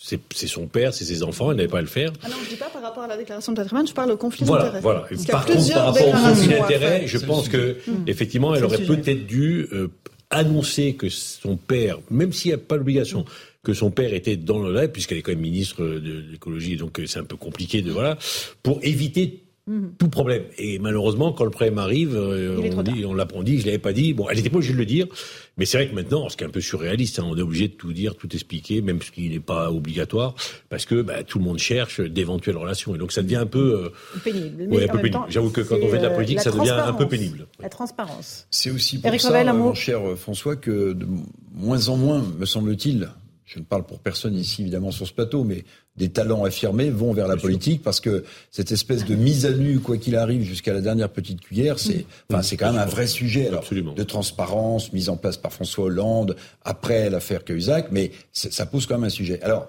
moi, j'ai aucune compétence pour juger. Moi, le point qui m'intéresse le plus, c'est ce que vous avez soulevé, c'est-à-dire la possibilité de conflit d'intérêts, quand même. Ça, c'est un, un vrai sujet. Et puis, pardonnez-moi, mais il y a une petite musique quand même de fond, et vous pouvez pas empêcher les gens euh, d'y penser, même si, encore une fois, je n'ai pas la compétence, je n'ai pas lu le dossier, et je ne sais pas ce qui, ce qui va devenir de, de cette histoire. Mais vous savez, on se souvient d'un grand ministre du budget socialiste qui, sur les bancs du, du de, De l'Assemblée nationale, avait expliqué qu'il n'avait euh, rien fait de mal. Je sais pas. Droit dans l'affaire. Ni maintenant, ni après. Alors, je dis pas, Ni mais après. voyez, quand, quand le, le- le- quand le, le- quand le peuple, quand le commun des mortels entend paradis fiscal, entend euh, un million d'euros, vous ne pouvez pas l'empêcher. Donc, à mon avis, pour que les choses soient claires, il faut que le plus vite possible, euh, l'autorité, la, la transparence de la vie euh, politique, publique, euh, mène son enquête rapidement pour éviter que les fantasmes ne se développent et que cette petite musique fasse en réalité plus de ravages peut-être que l'affaire elle-même. Allez, on avance parce que voilà, c'était important juste de préciser les choses. Euh, la Guillotière, euh, place Mazagran à Lyon, à nouveau euh, en proie au trafic et aux dealers. Reportage de Sébastien Bendotti avec un récit de Vincent Fernandez. On en débat ensuite. Bonjour, il est euh, 1h du matin, d'accord? À la nuit tombée, un habitant de la place Mazagran à Lyon tente de chasser les dealers et consommateurs qui ont investi les lieux. Enlève ta main, va te ta mère. Va là-bas. Je dis, enlève ta main. Des agressions comme celle-ci, des menaces et incivilités en tout genre qui rythment le quotidien des riverains. Ils disent vivre un enfer depuis plus d'un an. Une menace verbale euh, quasi quotidienne, on va dire. Une menace physique, moi ça m'est arrivé personnellement aussi. En termes de sécurité, en termes de propreté, en termes d'actes de, délinquance, de deal, de violence. De jour comme de nuit, des dizaines de dealers et consommateurs s'installent ici, dans un marché à ciel ouvert. Nous avons vu se développer un vrai trafic bien organisé, des guetteurs aux quatre coins de la place, euh, des lieux de vente à la sauvette, dont un à proximité d'un terrain de jeu pour enfants et d'une rue qu'empruntent les collégiens du quartier. Malgré les appels à l'aide, les riverains se sentent complètement oubliés. Il serait grand temps de passer la seconde, euh, de mettre en place des vrais plans d'action. N'attendez pas qu'il y ait un drame. Euh, il, faut, il faut faire quelque chose maintenant. Certains habitants demandent notamment la mise en place de caméras de vidéosurveillance et le réaménagement en urgence de la place Mazagran. Emmanuel Ménard, on voit ce problème d'insécurité qui est récurrent à Lyon, euh, la terreur des habitants, parce qu'ils parlent, donc on, masque la voix, on, cache les visages, euh, ils, sont absolument dans la, vivent dans la terreur que ces gens-là s'en prennent à eux parce qu'ils ont témoigné à la télévision. Euh, il y a une ah, impuissance de l'État là aussi? Oui, ce que, ce, que disent, ce que disent les habitants du quartier, on vit un véritable enfer depuis un an, mais je pense qu'enfer, c'est vraiment le mot juste. c'est cette petite délinquance euh, voilà, les, les, petits dealers du quotidien, cette petite délinquance, ces incivilités du quotidien, la saleté, le, euh, les, les, agressions verbales, c'est ça qui pourrit la vie des gens en fait. C'est ça qui pourrit la vie des Français. Et effectivement, c'est ce qu'il y a de plus difficile à combattre, parce que lutter contre la grande, le, grand banditisme ou la grande délinquance, c'est plus paradoxalement c'est plus facile. Alors ça prend du temps, ça mmh. prend, mais sauf que quand on a réussi à couper la tête, euh, après on voit un, un, vrai un vrai effet positif. cette petite délinquance là euh, ces dealers qui, euh, squattent la, place Mazagran, euh, c'est ce qui est le plus difficile parce que quand vous, quand, vous, vous arrivez à les faire partir, vous en interpellez quatre, il y en a cinq autres qui arrivent, vous arrivez à les faire partir le lendemain, c'est une autre bande qui arrive. Alors, ce que je ne comprends pas, moi je suis pas, je, je n'habite pas dans cette ville, donc ce que je ne comprends pas, c'est effectivement, ils réclament des caméras. Mais oui, ça, je, ne comprends pas pourquoi la ville de Lyon le fait pas. C'est le béaba. C'est un bras entre Gérald Darmanin et le maire de la ville. Ça, ça donne pas de. Oui, mais, oui, mais là, c'est les habitants de la ville qui sont pris en otage. Ah, c'est sidérant. Le, les caméras, les caméras pour ramener la tranquillité dans un quartier, je veux dire, j'en parle en connaissance de cause. Nous, c'est ce qu'on a fait. On a multiplié par euh, par 30 les caméras à Béziers euh, en, en quelques années. Ça, ça a un véritable un, impact. un véritable impact. Mm. Parce que alors vous pouvez dire on déplace le problème. C'est vrai qu'on le déplace un peu parce que c'est vrai que sur une place, si vous mettez des caméras, bon, ils vont peut-être aller dans la petite rue sombre d'à côté. Mais petit à petit, on arrive à faire reculer et en, en rajoutant des caméras, en rajoutant des caméras, avec euh, avec des vrais, avec des policiers municipaux qui sont derrière les, qui sont assermentés, qui sont derrière leurs écrans et qui peuvent intervenir ou faire intervenir mm. des patrouilles quand il y a des problèmes. Euh, bah oui, ça a un impact et ça, ça, ça a des, des, des, des résultats concrets. Et ça, je ne comprends pas pourquoi euh, le maire de la ville ne, veut, ne, ne s'arc-boute sur sur des positions de principe. Mais ce sont ces administrés qui en souffrent tous les jours. Et moi, j'aurais, je, si j'étais à leur place, je, je dirais au maire, mais venez passer huit jours sur cette place avec nous et venez vivre huit jours sur cette place avec nous, je pense que peut-être il changerait d'avis et il serait un peu moins dogmatique. François Pupponi. Non, le problème, c'est qu'il y a une, nouvelle génération d'élus de gauche, en particulier écologistes ou socialistes. C'est le cas à Nantes, c'est le cas à Lyon, ça peut être le cas à Bordeaux, aussi, Paris un peu. Bon, c'est pas une nouvelle élue euh, qui, considère que c'est le rôle de l'État et que eux n'ont rien à faire. C'est une erreur fondamentale. Un, cas comme ça, l'espace public, il doit être occupé par la municipalité avec euh, des agents municipaux, des, caméras, de la présence. Et la police fait son travail d'investigation. S'ils ne travaillent pas main dans la main, ils ne peuvent pas y arriver. Comme à Lyon et un peu à Nantes, la municipalité a refusé pendant longtemps de travailler avec l'État, considérant que c'était sa seule responsabilité, c'est les habitants qui payent. Voilà. C'est insupportable, parce qu'on a tous connu ça. Moi, j'ai été maire pendant 20 ans. Euh, Mais à ce niveau-là, enfin, je veux dire, non, tout non, le temps... non, non, ben, oui, oui. Quand les, quand les squats s'implantent, mm. oui, ben, on a tous lutté contre ça, mis des barrières, mis des caméras, je me rappelle, on a mis une caméra, il l'avait euh, euh, déchiqueté à la tronçonneuse. Malheureusement, on a mis un pylône en béton, ils ne sont pas arrivés. Ils ont essayé de tirer à Kalachnikov, ils ne sont pas arrivés. Voilà, petit à petit, on a gagné du terrain. C'était à Sarcelles, ça Oui. Alors, après, il n'y a pas de secret. Vous le disiez juste avant. Eh ben, c'est déplacé. Mais au moins, c'est pas devant un centre commercial, c'est pas devant des pères de, des mères de famille, c'est pas devant des enfants. C'est-à-dire que c'est pas devant une école. On déplace le problème, après la police doit faire son travail, mais au moins sur l'espace public le plus visible, ce n'est pas acceptable. Bon, alors, Louis Dragnel?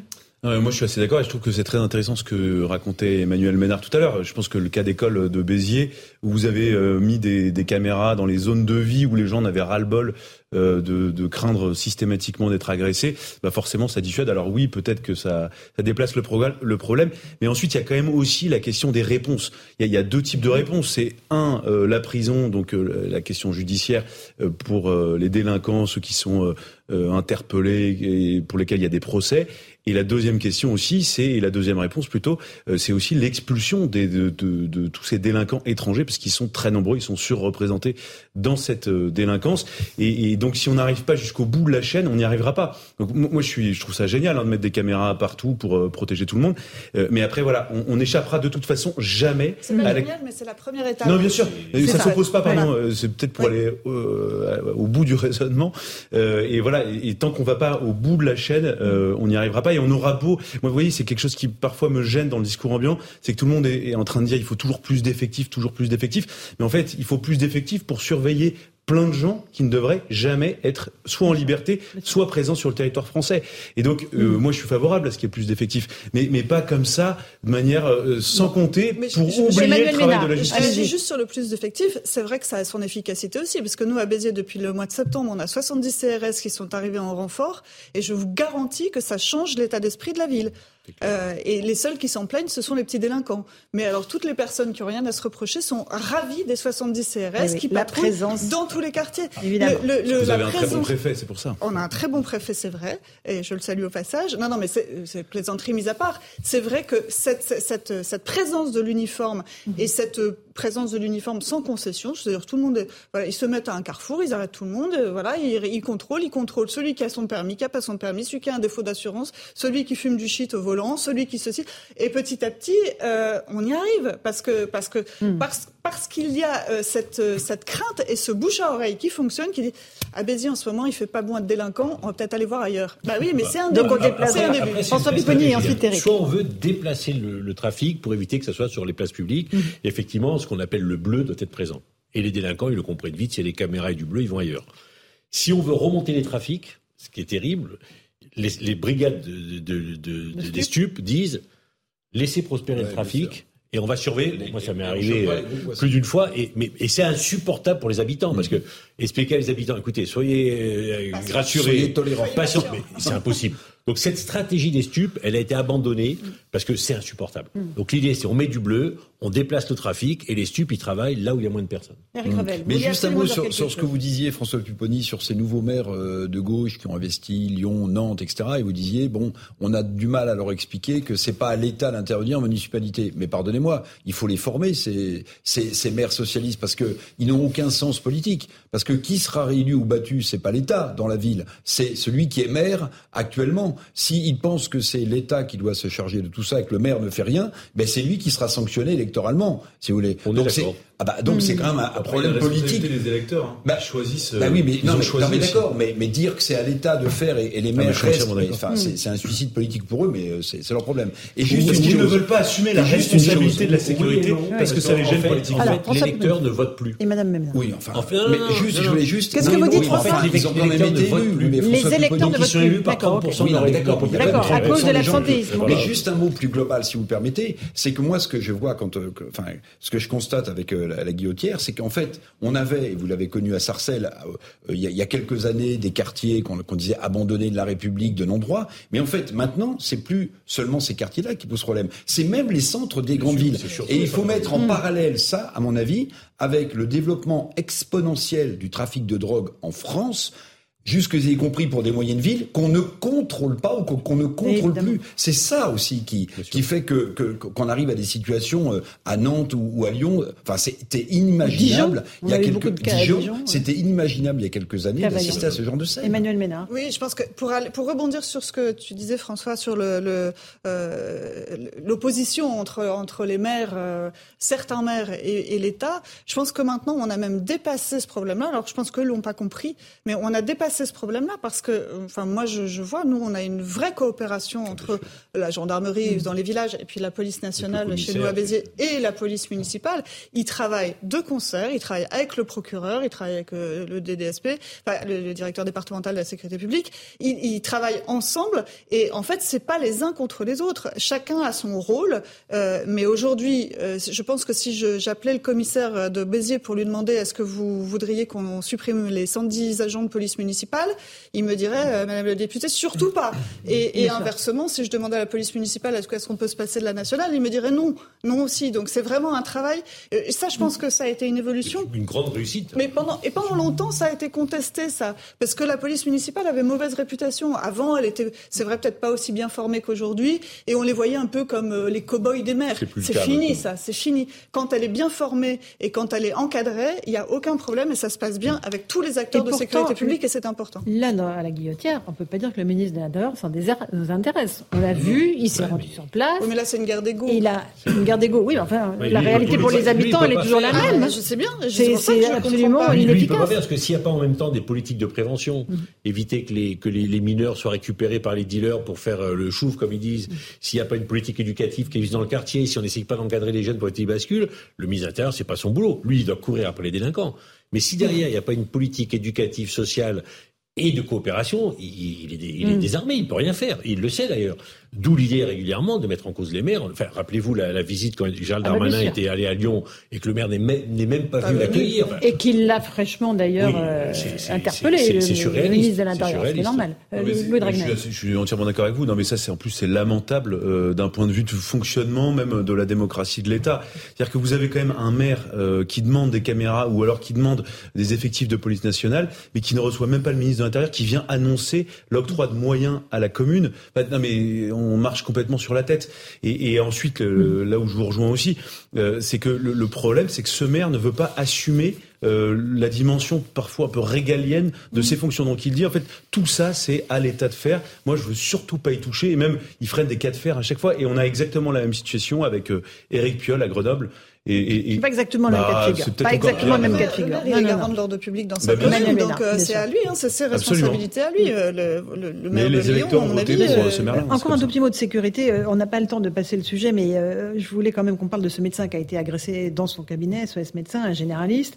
une mère de famille arrive avec la poussette, elle veut être reçue tout de suite, alors qu'il y a beaucoup de monde dans le cabinet. Elle, le ton monte, elle finit par frapper, mais à plusieurs reprises le médecin les médecins des SOS médecins ont fait valoir le droit de retrait. Comment vous expliquez cette montée de la violence, cette intolérance à la frustration, euh, quelle qu'elle soit, Emmanuel Ménard? Alors, c'est difficile à expliquer. Moi, j'ai lu que effectivement, c'était euh, notamment lié au fait qu'il y a un désert médical euh, dans, dans, dans, cette ville et que du coup, cette, cette, cette mère de famille ne, ne, supportait pas le fait de, de, devoir attendre quelques heures. Bon, euh, à mon, avis, c'est pas forcément la bonne explication. Moi, je ne sais pas si vous l'avez lu, j'ai lu avec beaucoup d'intérêt le, le, livre du préfet l'allemand, mhm. qui a sorti il y a quelques semaines. Il, est, il a un, chapitre dans son livre où il parle justement de la montée de cette violence gratuite. C'est très inquiétant. Il dit en fait le curseur du passage à l'acte est de plus en plus bas. Et en fait, on ne supporte plus effectivement cette quelque frustration que ce soit. Aujourd'hui, vous le savez tous, on peut être agressé dans la rue parce qu'on refuse une cigarette ou parce qu'on n'en a pas tout simplement, euh, parce que pour soi-disant un mauvais regard. Alors, euh, alors évidemment, pour pour devoir attendre trois ou quatre heures euh, chez le médecin euh, pour une mère de famille qui pense que son enfant est malade. Mm. Je précise que le médecin avait examiné brièvement, succinctement l'enfant pour vérifier qu'effectivement il n'était pas en danger et que ça pouvait attendre. Mm. mais c'est, je, je n'ai pas de réponse à cette à cette mm. montée de la violence, mais ça m'interpelle beaucoup parce qu'effectivement, on le constate tous les jours et dans tous les domaines, pas seulement en politique, pas seulement, euh, mais, mais si vous, si vous, si vous interrogez les forces de sécurité, ils vont vous le dire combien Enfin, euh, c'était inimaginable il y a encore 20 ans, les refus, les refus d'obtempérer qui se finissaient par une voiture qui fonce sur le policier. C'était euh, quelque chose de, de... Il y en a une toutes les 20 minutes maintenant. Ben voilà, c'était quelque chose d'anecdotique. Ça arrivait de temps en temps, mais, euh, mais c'était quand même assez rare. Aujourd'hui, c'est monnaie courante. Tous les jours, on en entend parler. Et, et, et franchement, c'est très inquiétant parce que Enfin, cette expression il n'y a plus de limite mhm. euh, dans la réalité dans la dans la vie de tous les jours euh, elle, est vraie elle se constate et les, Français l'expérimentent tous les jours ou presque dans leur vie quotidienne. On fait une toute petite pause. On se retrouve dans un instant dans Punchline sur CNews et sur Europe 1 on reviendra sur ce qui se passe porte de la Chapelle dans le nord de Paris où un nouveau camp de migrants s'est installé dix jours à peine après avoir été démantelé. Puis on s'intéressera aussi euh, à notre armée l'armée française. Emmanuel Macron va faire des annonces importantes demain. À tout de suite dans Punchline sur CNews et sur Europe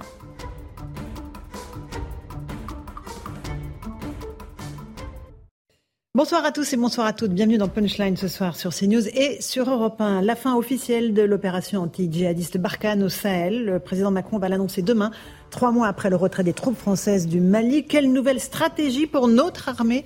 À la sombre lueur de la guerre en Ukraine, nos troupes sont-elles en mesure de tenir un conflit de haute intensité? Les réponses de notre invité tout à l'heure, le général Vincent Desportes, à 18h30. Et puis on reviendra aussi sur ce camp de migrants afghans qui s'est à nouveau installé dans le nord de Paris 15 jours à peine après avoir été démantelé par les forces de l'ordre. Des dizaines de tentes installées au même endroit, aux grandes dames des habitants. On sera sur place dans un instant. Ce sera juste après le rappel des titres de l'actualité de 18h.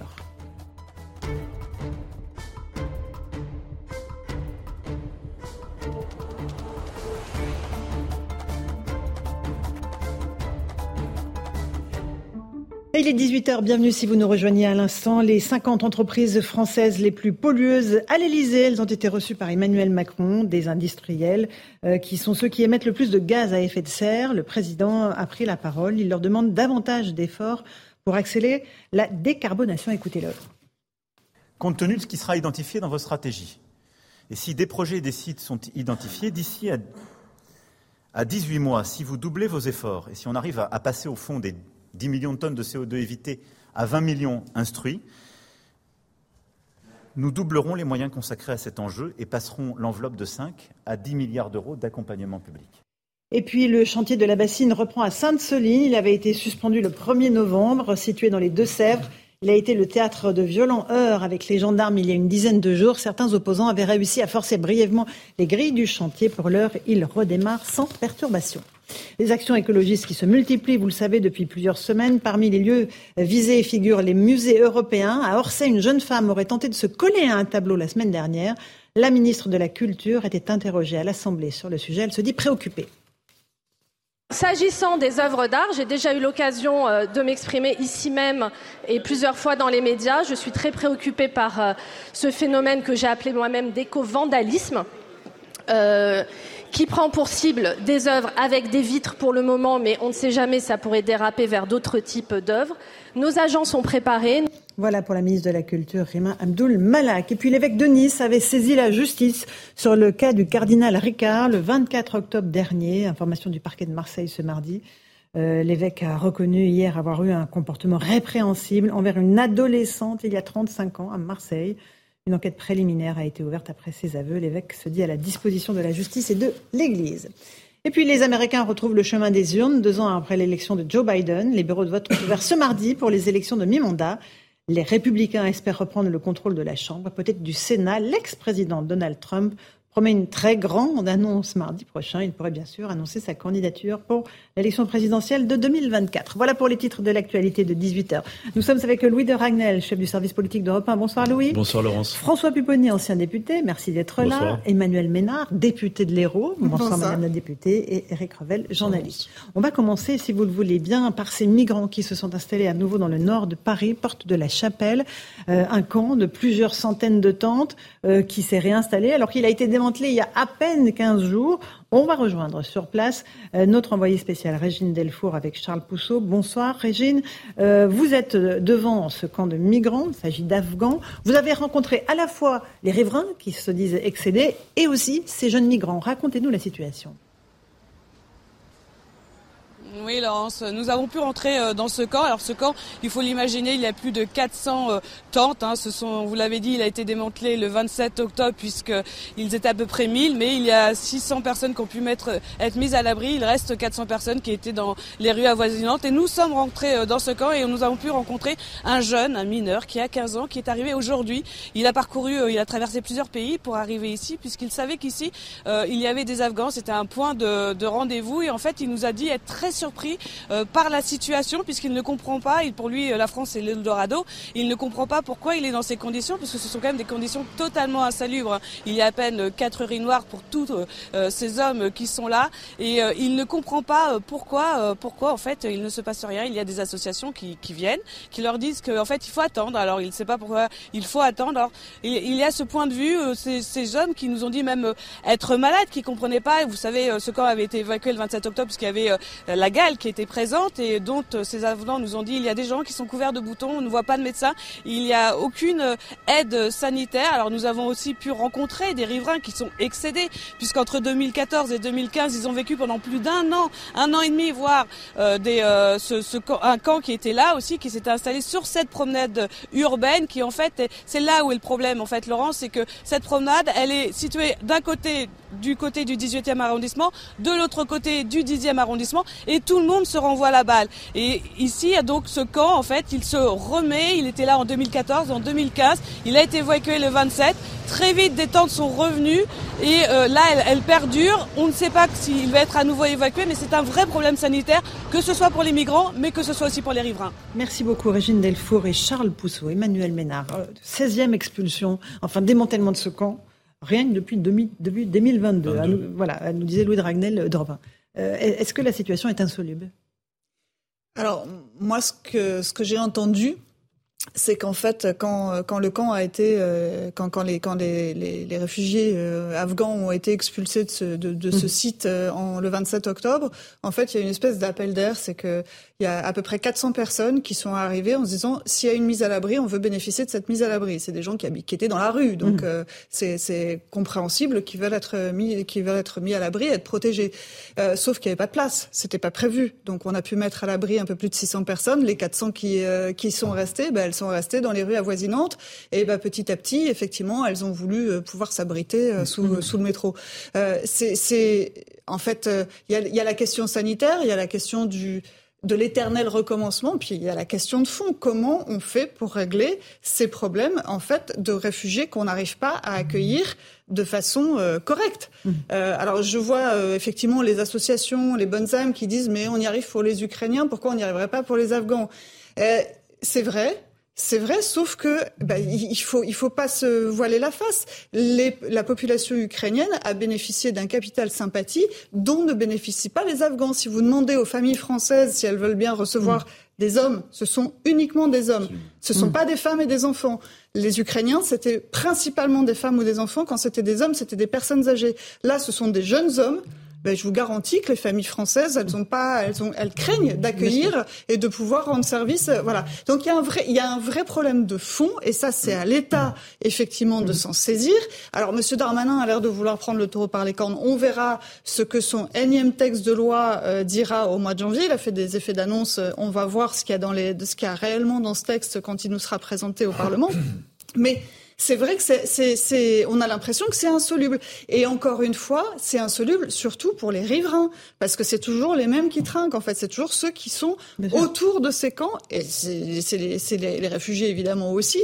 Euh, mais, mais quand on n'a pas les moyens effectivement de mettre en place une vraie politique de, d'immigration choisie ou dans, dans laquelle, à travers de laquelle on prend en charge les gens qu'on accueille, et eh ben on en arrive à des situations ubuesques comme ça où tous les 15 jours on peut recommencer à vider les camps et tous les 15 jours ils se remplissent. donc, euh, euh donc, donc je sais, il, il, euh, depuis le temps, enfin moi ça fait 5 ans, plus de 5 ans que je suis députée, euh, j'essaie de, de, de, dire ce problème d'immigration, il faut le poser à plat une fois pour toutes. Arrêtons de dire de gauche, de droite ou de quoi que ce soit.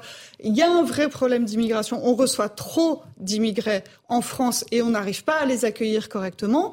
Je, mets, je, je différencie euh, encore une fois le, le problème de l'asile politique, c'est de, de l'honneur de la France de, de, recevoir les gens qui demandent euh, l'asile politique en France. Il faut savoir les accueillir, sauf que quand ils ne bénéficient pas du statut de réfugié politique, il faut qu'ils repartent. Or, en France, le problème, c'est ça, c'est qu'il y a un dévoiement de cette politique d'asile, puisque ceux qui, ne, qui, qui, viennent pour de fausses raisons, des raisons économiques ou familiales la plupart du temps, ils ne repartent pas quand ils sont déboutés de leur droit d'asile. François Pupponi, je vous vois assez consterné hein, oui, avec oui, cette situation. C'est un sujet que je connais bien. Le, le problème, c'est que ces Afghans, pour parler des Afghans, ils sont soit effectivement dans, dans l'attente d'un statut mmh. de, de réfugié, C'est la première nationalité demandeuse d'asile aujourd'hui Tout à en fait. France. Mais qui, ça, bah, bon, ils profitent de la situation avec, euh, en Afghanistan, avec les talibans, en disant, voilà, nous, on est pourchassés. Donc, ils vont. Mais ils savent très bien que eux, ces jeunes hommes, ils ont peu de chances d'avoir le statut. Donc, il y a des camps qui sont ouverts, il y a des structures qui sont ouvertes pour eux. Moi, je suis assisté à Sarcelles, la, la ville de Paris avait réquisitionné, la, le- la préfecture avait réquisitionné une ancienne maison de retraite de la ville de Paris, et ils les amenaient de Paris, ils en amenaient 500-600. Mais ils prenaient une douche, des médecins les regardaient, et après, euh, la préfecture ouvrait la porte et leur montrait où était la gare. Ils repartaient à Paris tout de suite. Ils se restauraient un peu, ils se réchauffaient, ils se lavaient, ils étaient un peu soignés, ils repartaient. Parce que, un, la plupart sont en situation irrégulière, donc ils ont aucune envie d'être dans des structures où ils ont le sentiment qu'on peut les expulser du jour au lendemain. Donc ils préfèrent être dans la rue et échapper à la police. Et les autres, ils travaillent. Il y a des réseaux qui les utilisent pour les utiliser dans les restaurants, euh, dans les entreprises de BTP, etc. Donc là, ils sont là parce qu'ils savent que c'est là où ils sont protégés, entre guillemets, par les leurs, recrutés par des réseaux, et qu'ils ont peu de chances d'être arrêtés par la police. Voilà. Et, et- et donc ils ne veulent pas rentrer dans les structures en dur parce que certaines, il y a des propositions qui sont faites, mais très très vite ils préfèrent être là. Et puis après ils espèrent tous un jour partir en Angleterre, trouver d'autres réseaux, voilà. Donc c'est quasiment insoluble tant qu'il n'y aura pas une discussion ou tant qu'on leur donnera pas la garantie que euh, effectivement ils resteront là. Tant qu'ils auront le, le doute sur le fait qu'ils peuvent être un jour envoyés. Alors les associations font un travail exceptionnel. Hein. Ils leur offrent, enfin il y a un téléphone, euh, il y a le, de quoi manger, il y a de quoi euh, se laver, il y a de quoi téléphoner, voilà. Donc ils sont pas abandonnés par les, les, les institutions puisque les associations font un travail, mais on ne sait pas quoi en faire parce qu'à un moment personne ne veut vraiment se préoccuper du sujet. Rapidement, Eric Revel. J'ai euh, trouvé que Régine Delfour résumait parfaitement la situation, hein, et, euh, des, des- des gens excédés en face des migrants, mais elle a dit quelque chose qui, à mon, à mon sens, a encore plus d'importance. Elle a dit, il y a un mineur isolé de 15 ans qui vient d'arriver après avoir passé plusieurs pays. Eh bien, voilà.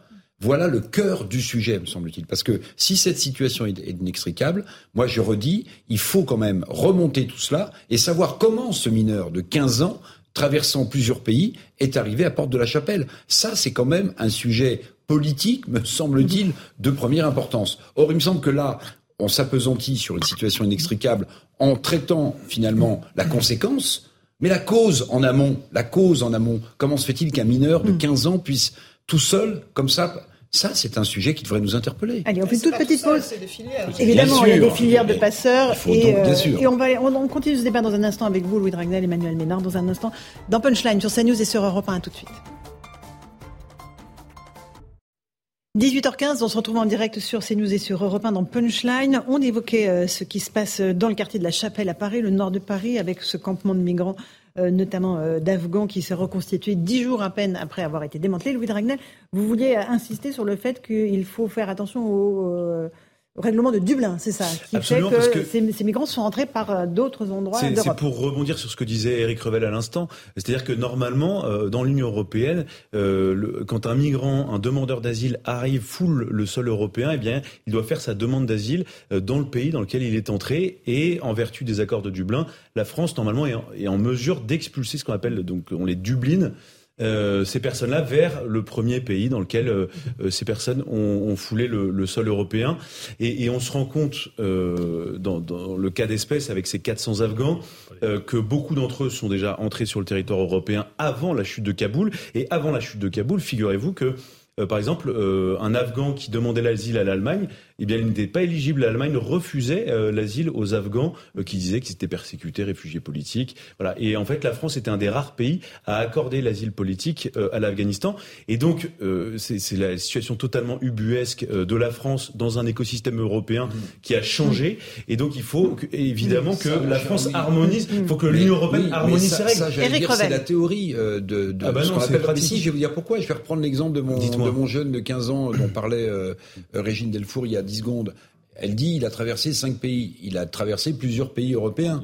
Si vous voulez, s'il demande le, le- Il n'a pas fait de déclaration. mais il n'a pas fait de déclaration. Il est donc, venu en France. Bah, il est venu en France. Donc comment Non, mais vous il, a il est bien entré par un. Eh ben oui, mais mais il Ah n'a pas mais- fait de déclaration, non, mais c'est- bah, c'est toute la faillite de l'Union européenne. Voilà. C'est que normalement, il y a la Voilà mise en place de la précis. biométrie, il y a, il y a la prise d'empreinte. Il y a pas, il y a Et d'ailleurs, vous Ah avez euh, devant la Cour nationale du droit d'asile des gens qui se sectionnent le doigt Oui, oui, ou qui se mettent de l'acide sur le doigt euh, pour éviter qu'on puisse retrouver leurs empreintes, euh, euh, qu'on qu'on puisse les confondre. Moi, ce qui me révolte un peu aussi dans cette situation-là, c'est que lors de la dernière euh, évacuation, le dernier démantèlement le 27 octobre dernier, moi je me souviens, les autorités administratives et politiques avaient expliqué euh, cette fois-ci on va faire les choses euh, calmement, au sérieux et on va euh, on va on va étudier. Ils avaient dit qu'ils allaient faire une, une, prise en charge administrative individuelle. Donc on va étudier chaque cas de manière individuelle, puis on traitera les uns et les autres pour que surtout voilà enfin mmh. le, le, le problème ne se reproduise pas eh bien, euh, cas d'école. Les cas, on Ce sont pas les mêmes. Mais si, parce que souvent, c'est ceux qu'on on, est, on les envoie dans d'autres villes où on les déroule. Alors, attendez, Emmanuel Ménard Non, non, apparemment, là, ce sont pas les mêmes. C'est 400, 400 Afghans qui, de plus, en fait, que les 600 qu'on a qu'on a pu euh, ils sont où, les 600 autres euh, alors. bah, ils, alors où ils sont j'en sais rien ça ferait recommande non parce que quand même mais la porte de la chapelle ça fait ça doit faire 7 8 ans que ah, ça dure. et, à chaque fois quand on expliquait moi je connais des policiers qui sont intervenus sur ces dispositifs là et ils voyaient 20 fois les, et même parfois ils disaient ah salut et ils s'appelaient par leur prénom ah bah voilà t'es revenu. non mais vraiment et je me souviens même il y avait quand même c'était ce qu'avait voulu faire la gauche sous François Hollande ce qu'ils avaient fait c'est que donc ceux de la porte de la chapelle ou alors ceux de Calais, euh, il les répartissait partout en France avec notamment des sociétés ce que veut faire de, Macron, de jet hein, privé. dans les villages. Absolument, Donc, euh... ouais, non mais bah, c'est la, Alors, la même stratégie. mais, du coup, mais du coup, en fait, euh, ça montre une chose, c'est que le, en fait, les, les, discours politiques cherchent à montrer qu'il y a une solution.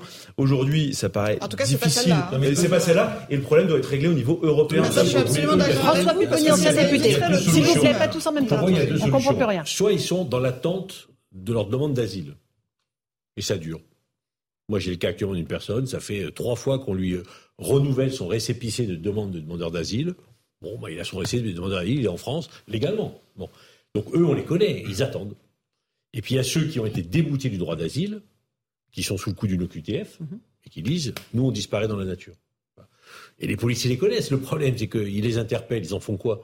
Euh, mais la réponse, c'est pas mmh. policière. enfin, elle, est, elle est policière pour les habitants, mais, mais, de manière structurelle. Le problème, c'est comme, comme, comme tout à l'heure, c'est comment ils arrivent. Vous imaginez qu'il n'y a pas assez de places d'hébergement d'urgence. En France, il y a 145 500 places d'hébergement d'urgence et on arrive, il n'y a plus de place. C'est pour vous dire à quel point le système est complètement saturé. Engorgé. Madame la députée. Il n'y a plus de place dans les, dans, dans, les centres d'accueil pour des demandeurs d'asile, il n'y a plus de place dans les centres de rétention administrative. Dans les hôtels. Il n'y a plus de place dans les hôtels. Les centres de rétention administrative, je vais vous donner un chiffre, parce que ça c'est intéressant. on parle beaucoup des OQTF. on dit les OQTF qui ne sont, pas, qui sont pas exécutées. C'est vrai qu'elles ne sont pas très peu exécutées. Mais quand, quand, quand, on, quand on exécute, quand on essaie d'exécuter une OQTF pour un, un clandestin qui est placé en centre de rétention administrative, le taux augmente significativement et on passe à 42,5%, c'est pas assez, hein, 42,5% d'exécution effective. Ça veut dire qu'on passe de 6 à 42. Donc si on multipliait les centres de rétention administrative en France, apparemment euh, les crédits 300 places supplémentaires. Oui, mais 300, ça sert à... Enfin, c'est pas que ça, c'est mieux que rien, mais ça suffit pas. Mais vous avez raison, c'est pour ça que le système allemand fonctionne mieux, parce qu'il y a plus de places Alors, terminé, Madame la députée. je suis d'accord, je finirai là-dessus, c'est sur l'uniformisation obligatoire des règles dans l'Union européenne, des règles d'immigration parce que ça éviterait cette espèce de tourisme migratoire qui est pas le fait des individus, c'est pas un individu pris euh, tout seul, c'est le fait des filières et des passeurs. Et, et, et, les filières et les passeurs, elles disent voilà, alors dans tel pays, tu veux te faire soigner, bon, la France c'est mieux pour se faire soigner. Tu veux la ceci, France, mieux pour tout. Hein. Euh, oui. Objectivement, il y a peu de choses sur lesquelles on n'est pas très Les Afghans, ils ont des réseaux économiques. Hein. Oui, mais les Afghans, moi je suis surprise de voir ce jeune de 15 ans qui mhm. arrive, euh, qui arrive à Paris sincèrement et objectivement, quel est le lien objectif entre l'Afghanistan et la France? On n'a pas de communauté de culture, on n'a pas d'histoire commune, on n'a pas. C'est normalement ils, y du travail. Oui, mais normalement ils auraient dû s'arrêter. Normalement, ils auraient dû s'arrêter en Allemagne et ils n'auraient pas dû arriver bah jusqu'à la France. et là, se, pose de la même manière avec les bateaux qui sont arrêtés aujourd'hui euh, en Italie. L'Italie qui est confrontée à même type de difficulté, mais il n'y a aucun pays européen qui a très envie d'accueillir. Qui a fait débarquer uniquement les enfants, les femmes et Absolument. les personnes Il y a une surreprésentation d'hommes, ce que vous disiez tout à l'heure. Ah bah, chez les Afghans, oui. Euh, il faut pas oublier qu'à la colline du crack, c'était les, c'était les Afghans qui avaient mis en coupe réglée le, le trafic de crack. Hein. Mm.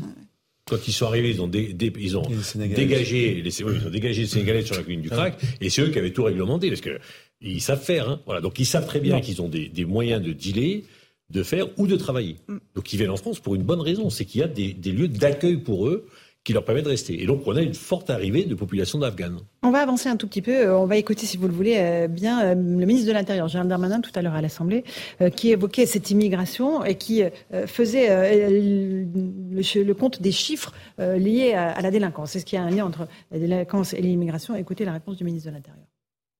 À Paris et dans les métropoles les plus importantes, il y a effectivement 45 à 50 d'actes délictuels ou criminels commis par les étrangers, mais que la moyenne des actes criminels ou délictuels commis par les étrangers relève de 18 Nous constatons une augmentation de plus de 300 des délinquants étrangers reconduits à la frontière, 3200 exactement euh, depuis plus euh, d'un an et demi. Et je veux dire avec vous que nous proposons dans le texte immigration un certain nombre de levées de protection euh, subsidiaire qu'on aura l'occasion d'évoquer. Alors voilà, pour euh, est-ce que vous étiez dans l'hémicycle, euh, Madame la députée Effectivement, quand il a fait sa réponse. Et Monsieur Darmanin, il souffle chaud et le froid en permanence sur ce sur ce sujet-là. Mhm. Vous avez remarqué en fonction des, en fonction de, de, de qui à, à qui il s'adresse, il dit pas, il dit pas tout à fait la même chose, ou il prend des précautions, ou certaines fois il n'en prend pas. Donc euh, de temps en temps, il nous dit oui, évidemment, il y a un lien entre entre euh, délinquance et immigration. Là, comme il s'adresse à une députée du RN, il dit mais non, vous exagérez, il y a que dans les grandes villes. Enfin, il y a que dans les grandes villes, mais enfin le lien il existe. Même si c'est que dans les grandes villes, on peut pas le nier. Et puis l'immigration, elle est quand même encore aujourd'hui, surtout dans les grandes villes. Donc c'est un peu, c'est un peu schizophrénique son raisonnement. Euh, effectivement, il y a moins d'immigration dans les villages, dans les petits, même si Monsieur Macron, je le redis, euh, souhaiterait bien euh, euh, répartir les répartir dans les villages de France. Mais euh, aujourd'hui encore, et c'est d'ailleurs pour ça que on, y a, les villages de France sont peut-être à nouveau un attrait pour la population française. Mais c'est vrai qu'il y a moins de population immigrée dans les villages, donc il y a moins de délinquance dans les villages. Même si, ce sont, encore une fois, ce sont des choses qui évoluent. Et c'est vrai que c'est dans les grandes villes où il y a le plus de population immigrée qu'on a le plus de délinquance. Mais ces chiffres-là, ce sont des chiffres qui sont euh, tout à fait publics. Hein, c'est pas, mhm. euh, euh c'est pas, c'est ça, c'est pas contestable. Tout à fait, c'est pas du tout contestable. Mais je vous dis, en fait, il a, un, il a un discours à géométrie variable. Alors, euh, quand, quand il s'adresse au RN, il calme le jeu. Quand il s'adresse à la gauche, il joue un peu, il montre les muscles. et puis, puis il s'arrange en fait en fonction de, en fonction de, de ce qui est du message qu'il a envie de faire passer. François Pimponi. Ça fait quand même plusieurs fois qu'il le dit officiellement, qu'il Oui, mais il prend toujours des précautions. Oui, mais c'est un peu, un peu normal. là, il est aux questions d'actualité, donc il faut qu'il ménage aussi son camp. Mais c'est c'est pas nouveau qu'ils le disent. Voilà. Après, la, la, vraie question, c'est une fois qu'on a dit ça, c'est qu'est-ce qu'on fait Qu'est-ce qui se passe, voilà. Mais là, il est en train de préparer cette fameuse loi sur l'immigration qui arrivera euh, en, janvier. et on verra bien comment tout ça sera, sera euh, débattu. Pour l'instant, les propositions qu'il a, qu'il a développées dans la presse et dans les médias sont plutôt, plutôt intéressantes. Plutôt intéressantes. J'attends de savoir si le Rassemblement national, pour être un peu taquin, va déposer un amendement qui interdit aux bateaux d'accoster en France. Alors, parce que le bateau Ocean Viking demande à la France de la permission d'aborder, d'accoster, hein, en tout cas. Et pour euh, l'instant, la France a répondu non. Euh, Monsieur Darmanin a répondu en disant que mm. euh, la, loi maritime internationale mm. faisait que c'était à l'Italie, donc le port le, pays plus, le plus proche. Voilà, le port le plus proche. l'Italie les accueillir. Non, oui, alors, non, mais tout ça est très intéressant, mais c'est d'une hypocrisie totale. parce que, en fait, le problème va se reproduire, va se multiplier. globalement, l'Italie a, a reçu quand même 87 000 migrants depuis le début de l'année 2022. C'est trois fois plus qu'il y a deux ans. Et donc, moi, je vois très bien, euh, c'est le problème de 2015 va se reproduire et on voit bien, en fait, rien n'a changé. Objectivement, rien n'a changé. Les mécanismes de solidarité européenne euh, que tout le monde appelait de ses voeux, il n'y a rien qui existe. Les pays du Nord préfèrent donner de l'argent. Les pays de Visegrad disent, nous, on veut donner de l'argent, mais on veut pas les accueillir. Et nous, on va être encore une fois prisonniers de notre bonne charité. Il n'y a que les pays du Nord qui ont quand même fait un peu évoluer leur législation. Bah, pour une législation, le Danemark, notamment, pour une législation plus dure. Et le Danemark, qui fait d'ailleurs pas partie des accords de Dublin. C'est pas inintéressant et ça fait euh, déjà plusieurs années. Mhm. Et donc, ça va être euh, encore une fois, à mon avis, les, les mêmes les sempiternels débats où on va être le pays des droits de l'homme. Et puis, euh, discrètement, on demandera au préfet des Alpes-Maritimes de, de, renforcer tous les contrôles à la frontière pour pratiquer et ce qui se pratique actuellement en France. C'est ça tout le paradoxe. C'est-à-dire que je devrais pas dire ça aux, filières de passeurs, mais euh, les, les, les, clandestins qui veulent franchir la frontière mhm. franco-italienne, euh, à cette frontière-là, il y a le principe de la non-admission qui s'applique, qui consiste à ce que tout migrant qui est intercepté dans une bande euh, de 20 km à l'intérieur du territoire français est considéré comme n'ayant jamais mis les pieds sur le territoire français et immédiatement expulsé euh, exactement euh, en Italie. Donc après ils contournent, ils vont plus au nord par la mhm. Savoie ou alors par les frontières plus à l'est de la France. Mais on voit bien que euh, le sujet doit être réglé évidemment euh, au sein de l'Union européenne. Et sinon ça démontrera encore une fois que Schengen est une passoire, que Frontex non mais, mais oui mais quand vous virez le patron de Frontex parce qu'il veut que la, la police de Frontex soit efficace, hmm. tout le monde bah vendait. Non mais attendez, les effectifs de la police de Frontex, tout le monde disait oui, il faut passer à 20 25 000. Vous savez qu'aujourd'hui il y a 10 000 agents de Frontex. Vous savez combien il y a d'agents de la police aux frontières en France? 10 000. Donc il y a autant d'agents de la police aux frontières que de Frontex pour Mais contrôler je, je, je vous rappelle quand même que dans le peu de programme qu'avait développé le président de la République candidat, il avait dit on va reparler de Schengen et on va remettre Schengen à plat. Il avait une formule comme ça. Depuis, on n'en parle plus, mais c'est le souci principal. Puis vous parlez d'hypocrisie, mais là, on est, c'est le sommet de l'hypocrisie. Parce que la probabilité qu'un bateau qui arrive, par exemple, d'Afrique du Nord, ne frôle pas les côtes de l'Italie avant celle de la France, si vous voulez, elle est égale à zéro. Donc, donc en, en, réalité, on refile la patate chaude euh, aux Italiens en espérant que ce sera un problème politique pour Madame Meloni, qui justement a fait campagne en partie contre euh, contre l'immigration. Et puis euh, juste une chose, moi ce que je vois aussi dans la, la posture de Gérald Darmanin qui ne cesse de rappeler ces deux chiffres. En fait, il dit 19%, d'ailleurs, et pas 18 dans le monde, sur euh, les actes euh, délictueux ou délictuels commis par les étrangers, versus 7% d'étrangers euh, en France. Moi, j'ai le sentiment quand même que Gérald Darmanin, il est en train de se brosser un profil politique. Bien, il a, bien sûr. bah, bien sûr. C'est-à-dire que, base. bah, bien sûr. Donc, il y a aussi ça, c'est qu'il veut incarner, il veut incarner euh, la fermeté. Alors, on verra ce que donne cette loi, mais il veut incarner cette fermeté parce que je pense qu'il a un agenda politique qui est à peine caché et qui devrait euh, se dévoiler vers 2027. Alors, Emmanuel Ménard. Emmanuel Ménard. Est-ce que vous voyez la même volonté politique euh, derrière euh, tout ce Ah que fait Gérald Darmanin? Oui, je pense que c'est assez évident, mais bon, il va, il va peut-être euh, se retrouver confronté quand même euh, à une première ministre qui lui a déjà mis des bâtons dans les roues une première fois. Souvenez-vous que ce projet de loi sur l'immigration, Mhm. il était censé être examiné dans la- dans la- à la- devant l'Assemblée nationale en septembre. Et on devait être en session extraordinaire en septembre pour ce projet de loi. Et euh, c'est Madame Borne qui a refusé et qui a dit non, non, hors de question. Euh, Vu euh, la façon dont ça s'est passé dans l'hémicycle au mois de juillet, c'était un peu tumultueux, on va dire. Euh, et donc elle a dit c'est hors de question de recommencer en septembre avec, avec un projet de loi qui, évidemment, euh, va, va, va être l'occasion d'affrontements, et là d'affrontements assez, assez nets entre la gauche et la droite. Donc, euh, donc euh, Et, oui, non, et je- janvier, l'agenda va être chargé hein, avec ça et les retraites. euh, Très chargé, ouais. euh, vous n'allez Et- pas et chômer à l'Assemblée nationale, Non, Madame non, Et pas de Léchaume. majorité. Et pas de François majorité et pas de Pas de majorité, 49.3. d'accord. Enfin, il n'y a qu'un 49.3, Il y aura soit pour les 49.3. retraites, soit pour les retraites. je, soit- je, je les vois pas l'utiliser sur l'immigration. Moi non plus. Mais donc ça veut dire qu'il faut une majorité. Et on voit bien où est-ce qu'il peut trouver une majorité. Du côté des LR, surprise. Allez, il est 19h30, 18h30, pardon. Le, temps passe vite, mais quand même pas à ce point-là. 18h30 sur CNews et sur Europe 1. Le rappel des titres de l'actualité avec Adrien Spiteri.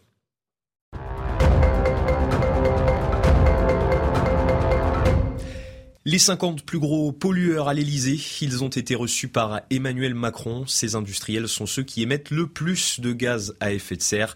Le président français a pris la parole cet après-midi. Il demande davantage d'efforts pour accélérer la décarbonation et accélérer la lutte contre le changement climatique. EDF vise une disponibilité de 42 réacteurs le 1er décembre, 46 au 1er janvier. Ces perspectives ont été revues à la baisse par rapport au dernier décompte. L'entreprise fait face actuellement à l'indisponibilité de la moitié de son parc nucléaire. Elle assure que tout est mis en œuvre pour éviter les pénuries d'électricité cet hiver. Et puis Donald Trump promet une grande annonce. Elle aura lieu le 15 novembre prochain à Mar-a-Lago dans sa résidence en Floride. Le républicain fait planer le doute sur une possible candidature. Ce mardi, les Américains votent pour les élections de mi-mandat. Objectif euh, renouveler l'ensemble de la Chambre des représentants et un tiers du Sénat. Voilà pour les titres de l'actualité. Merci à François Pupponi, à la députée Emmanuel Ménard et à Éric Revel. On se retrouve dans un instant avec Louis de Ragnel et le général Vincent Desportes. On va parler de Barkhane. Euh, L'opération Barkhane avec les troupes françaises sera officiellement terminée demain. Emmanuel Macron va l'annoncer. Puis on parlera de l'Ukraine, ce qui se passe sur le terrain. A tout de suite dans Punchline sur CNews et sur Europe 1. 18h35, on se retrouve en direct sur CNews et sur Europe 1 avec Louis Le Ragnel, chef du service politique d'Europe 1 et le général Vincent Desportes. Bonsoir à vous. Bonsoir. Professeur de stratégie à Sciences Po et HEC. On va d'abord, avant de parler de la situation en Ukraine, de ce qui se passe sur le terrain, euh, parler d'Emmanuel Macron qui demain euh, va présenter la nouvelle revue stratégique de la France, la vision hein, pour euh, nos armées, et qui surtout va annoncer officiellement la fin de l'opération anti-djihadiste Barkhane au Sahel. On a encore 3000 militaires déployés au Niger, au Tchad et au Burkina Faso après le retrait du Mali. Est-ce que c'est une bonne chose selon vous, la fin de Barkhane? Écoutez, non, ça n'est pas une bonne chose, mais elle a été imposée par le, le comportement du, du, gouvernement malien, par les accords qui ont été faits, euh, établis entre le gouvernement malien et la force Wagner. Il est clair que la France, de toute façon, très probablement ne serait pas restée. Et puis, il y a, il y a eu ce, ce, divorce, ce divorce de fait. Mais je dirais que la fin de l'opération Barkhane, elle se fait au détriment du Mali, parce que ce, ce, ce qu'a fait l'armée française depuis le début, mm -hmm. cette opération depuis 2013, si on veut euh, être simple, a été très important important pour le Mali. Et le Mali n'a pas su en tirer parti. Au contraire, c'est à multiplier ses révolutions de, de, palais. Et, donc finalement, le, ce, qu'a apporté la France, ce qu'a apporté Barkhane au Mali, eh bien, le Mali ne peut plus en bénéficier et c'est bien dommage. Avec un lourd tribut pour les troupes françaises, euh, plusieurs euh, dizaines de morts euh, sur le sol. Absolument, absolument, absolument. Bien sûr, plusieurs, plusieurs dizaines de morts pendant ces, ces différentes années. donc, il y, a eu un, un, prix du sang extrêmement lourd. C'est pour ça que la France et les armées françaises en, en, en veulent, je ne sais pas si c'est le bon terme, mais sont, sont, sont, sont quand même meurtris dans, dans, leur chair pour que leur sacrifice, le sacrifice de ces soldats, n'ait pas été reconnu n'ait pas été euh, mieux, mieux récompensé, je dirais, par le, par le Mali, bien sûr. Un, mot de Louis Dragnel? Euh, Moi, j'avais une question à vous poser, mon général. Est-ce qu'il n'y a pas une, une, remise en question aussi euh, à faire sur notre propre stratégie? C'est-à-dire que nous, on est venu apporter la paix, on a participé au développement économique, on a essayé de former les élites administratives, des préfets. On, a, on a l'impression de vraiment avoir tout fait au Mali, c'est de donner en tout cas les moyens. Et puis de l'autre côté, le Mali se réfugie dans Wagner, donc des mercenaires qui viennent, qui euh, russes absolument, et qui euh, négocient en fait euh, la sécurité du pouvoir et pas du tout la sécurité du territoire malien en échange de pouvoir piller, exploiter les, les sous-sols maliens. Et il n'y a pas quelque chose qu'on a raté parce que nous on avait voilà un, plutôt un, un, beau visage et de l'autre côté on a des Maliens qui se réfugient dans les mains de personnes qui n'ont aucun avenir à leur apporter. Alors moi je dirais que ce n'est pas la France qui a raté quelque chose, c'est le, le, Mali qui a mm. raté une occasion de, pour rentrer dans le monde moderne, pour, pour régler ces problèmes internes entre le Nord et le Sud. Vous savez, la guerre, elle sert à une seule chose, elle sert à créer de nouvelles conditions pour que le politique les prenne et crée, enfin c'est émerger un nouvel état de paix meilleur que le précédent. Eh bien, le Mali n'a pas été capable de saisir la chance que la France lui a donnée. Vous savez, on aurait été au temps de la France-Afrique ou de la Franc-Afrique. Alors, on aurait dit la loi et les choses ne se seraient pas passées correctement. Mais c'est dans le respect même que le gouvernement français a eu des responsables politiques maliens hein, que s'est trouvée cette dérive malienne. Le général Desportes, est-ce que l'armée française aujourd'hui a les moyens de faire front à un conflit de haute intensité euh, on voit ce conflit qui se déroule en Ukraine, à quelques milliers de kilomètres de chez nous. Est-ce qu'aujourd'hui l'armée française est démunie? Est-ce qu'elle a assez de munitions, de matériel de rechange, euh, d'équipements et d'hommes pour tenir euh, sur un conflit si l'hypothèse se présente? La réponse est claire, c'est non. Et il faut s'y préparer, bien sûr, rapidement. Nous ne découvrons pas ça maintenant. Le chef d'état-major des armées le dit depuis longtemps. Il faut réorienter l'armée française vers une capacité à conduire une guerre de haute intensité dans la durée. Parce que c'est ces deux choses-là qui nous manquent. C'est être équipé euh, avec des matériels performants, modernes, à la hauteur des défis d'aujourd'hui, et les avoir en volume. Nous n'avons pas ce que nous appelons de l'épaisseur stratégique. Nous n'avons pas d'obus. Vous vous rendez compte que nous avons donné, je crois, 18 canons César à l'Ukraine. C'est un tiers de ce que nous avons. Nous, la France, il nous reste 50 canons d'artillerie, ce qui n'est absolument rien. Nous étions une armée de flux et nous, nous, devons recréer des stocks. Pour faire simple, la France n'a gardé, depuis l'idée stupide de la des dividendes de la paix, que la force nucléaire et ce qui reste autour de la force nucléaire, mhm. et je dirais tout ce qui défile sur les Champs-Élysées. Mais tout ce qui ne défile pas sur les Champs-Élysées a disparu. Les pièces d'échange, les capacités d'entraînement, les stocks de munitions. Eh bien, il est temps de redonner à la France une armée à la hauteur des défis qui ne manqueront pas d'arriver. Nous sommes revenus dans le monde réel. Nous avons enfin compris, mais trop tard, avec cette guerre en Ukraine, que celui qui est faible est attaqué et que nous devons donner à la France la défense il y a eu une augmentation du budget des armées. Euh, Sébastien Lecornu a obtenu 3 milliards d'euros en plus. Création de 1500 postes, est-ce que c'est suffisant 3 milliards d'euros? Mais euh, il y a le problème de l'inflation qui fait que voilà, on va perdre quasiment un milliard d'euros sur la Écoutez, euh, d'abord, il faut reconnaître que depuis 2018, le budget des armées a augmenté régulièrement et que le gouvernement s'est tenu aux pas aux promesses, mais à, la, à la, ligne qu'il qu'il qu'il s'était donnée. Il faut reconnaître aussi que ce n'est pas avec ces budgets-là qu'on a augmenté l'armée, on a juste réparé un peu les trous qui avaient été creusés pendant 25 années de dégradation budgétaire. Mais non, ça n'est pas assez. Il est absolument indispensable que l'armée française revienne à des budgets de l'ordre de ceux qui prévalaient pendant la guerre froide. C'est-à-dire que nous allons arriver à 2% du PIB. Il faut absolument arriver rapidement à 3% du PIB, augmenter nos parcs d'avions, de, de bateaux, de chars, etc. Nous n'en avons pas suffisamment. Vous vous rendez compte que l'armée française d'aujourd'hui a probablement une centaine de chars capables de faire la guerre. Une centaine une, une, centaine. Et les autres, quand même, on n'a pas les pièces détachées, etc. Donc ça n'est absolument pas raisonnable. Et, donc il faut arriver à porter ces budgets à 3% pour recréer une armée, encore une fois, à la hauteur des défis. Une petite question de Dragnel avant l'Ukraine. que le PIB augmente d'ailleurs, parce que s'il baisse, euh, ça peut être aussi problématique. Euh, pour les armées. moi, j'avais simplement une question euh, à vous poser par rapport à la haute intensité. Les militaires, les politiques, tout le monde euh, ont ce mot à la bouche, mais personne ne parle de la masse, c'est-à-dire le nombre de soldats. Euh, Aujourd'hui, on voit bien l'armée russe, sa force, c'est qu'elle a énormément de soldats possibles euh, et nous, on n'est pas du tout dans cette configuration-là.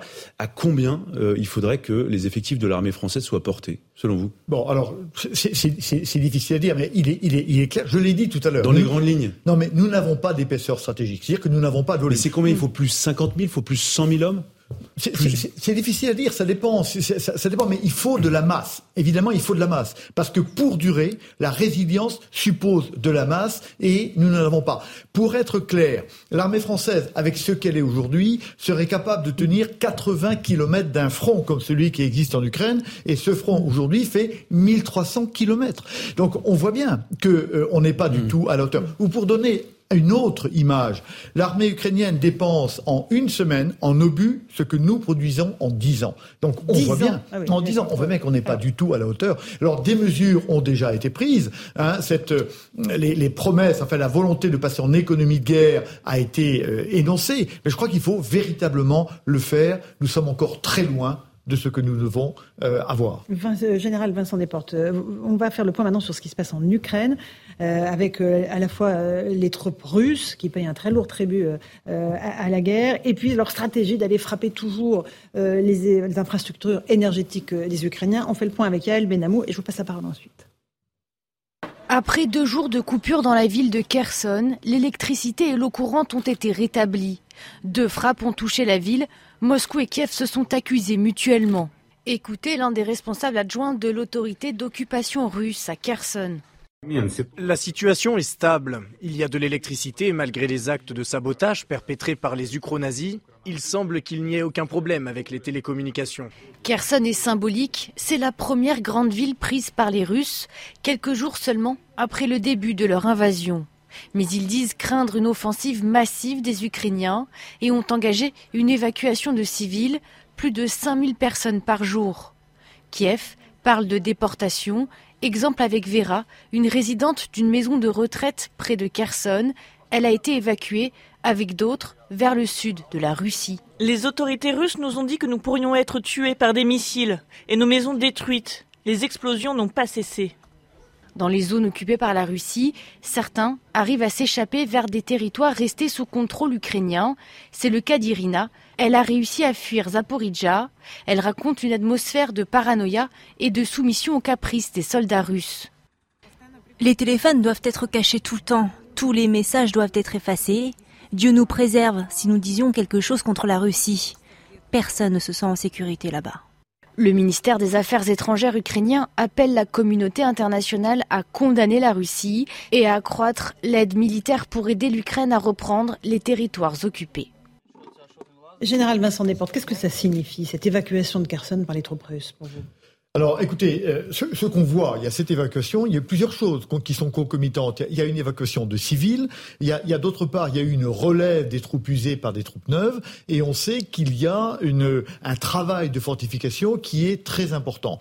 Alors, on sait bien qu'aujourd'hui, il y a deux possibilités. Soit quitter Kherson et, et, repartir sur la rive orientale, soit tenir Kherson pendant tout l'hiver. Il semblerait qu'aujourd'hui, ce soit cette dernière option qui soit celle du président Poutine tenir, tenir, pour deux raisons. D'abord, cette évacuation sous le feu ukrainien, sous les trois lignes, les, trois lignes qui permettent, euh, lignes logistiques, euh, lignes de communication qui permettent de revenir en Ukraine, serait une opération très compliquée aujourd'hui pour ces 20 000 soldats. Et d'autre part, on le sait, Kherson est un symbole, comme l'est aussi Mariupol. Et on a vu que Mariupol commençait à être également fortifié.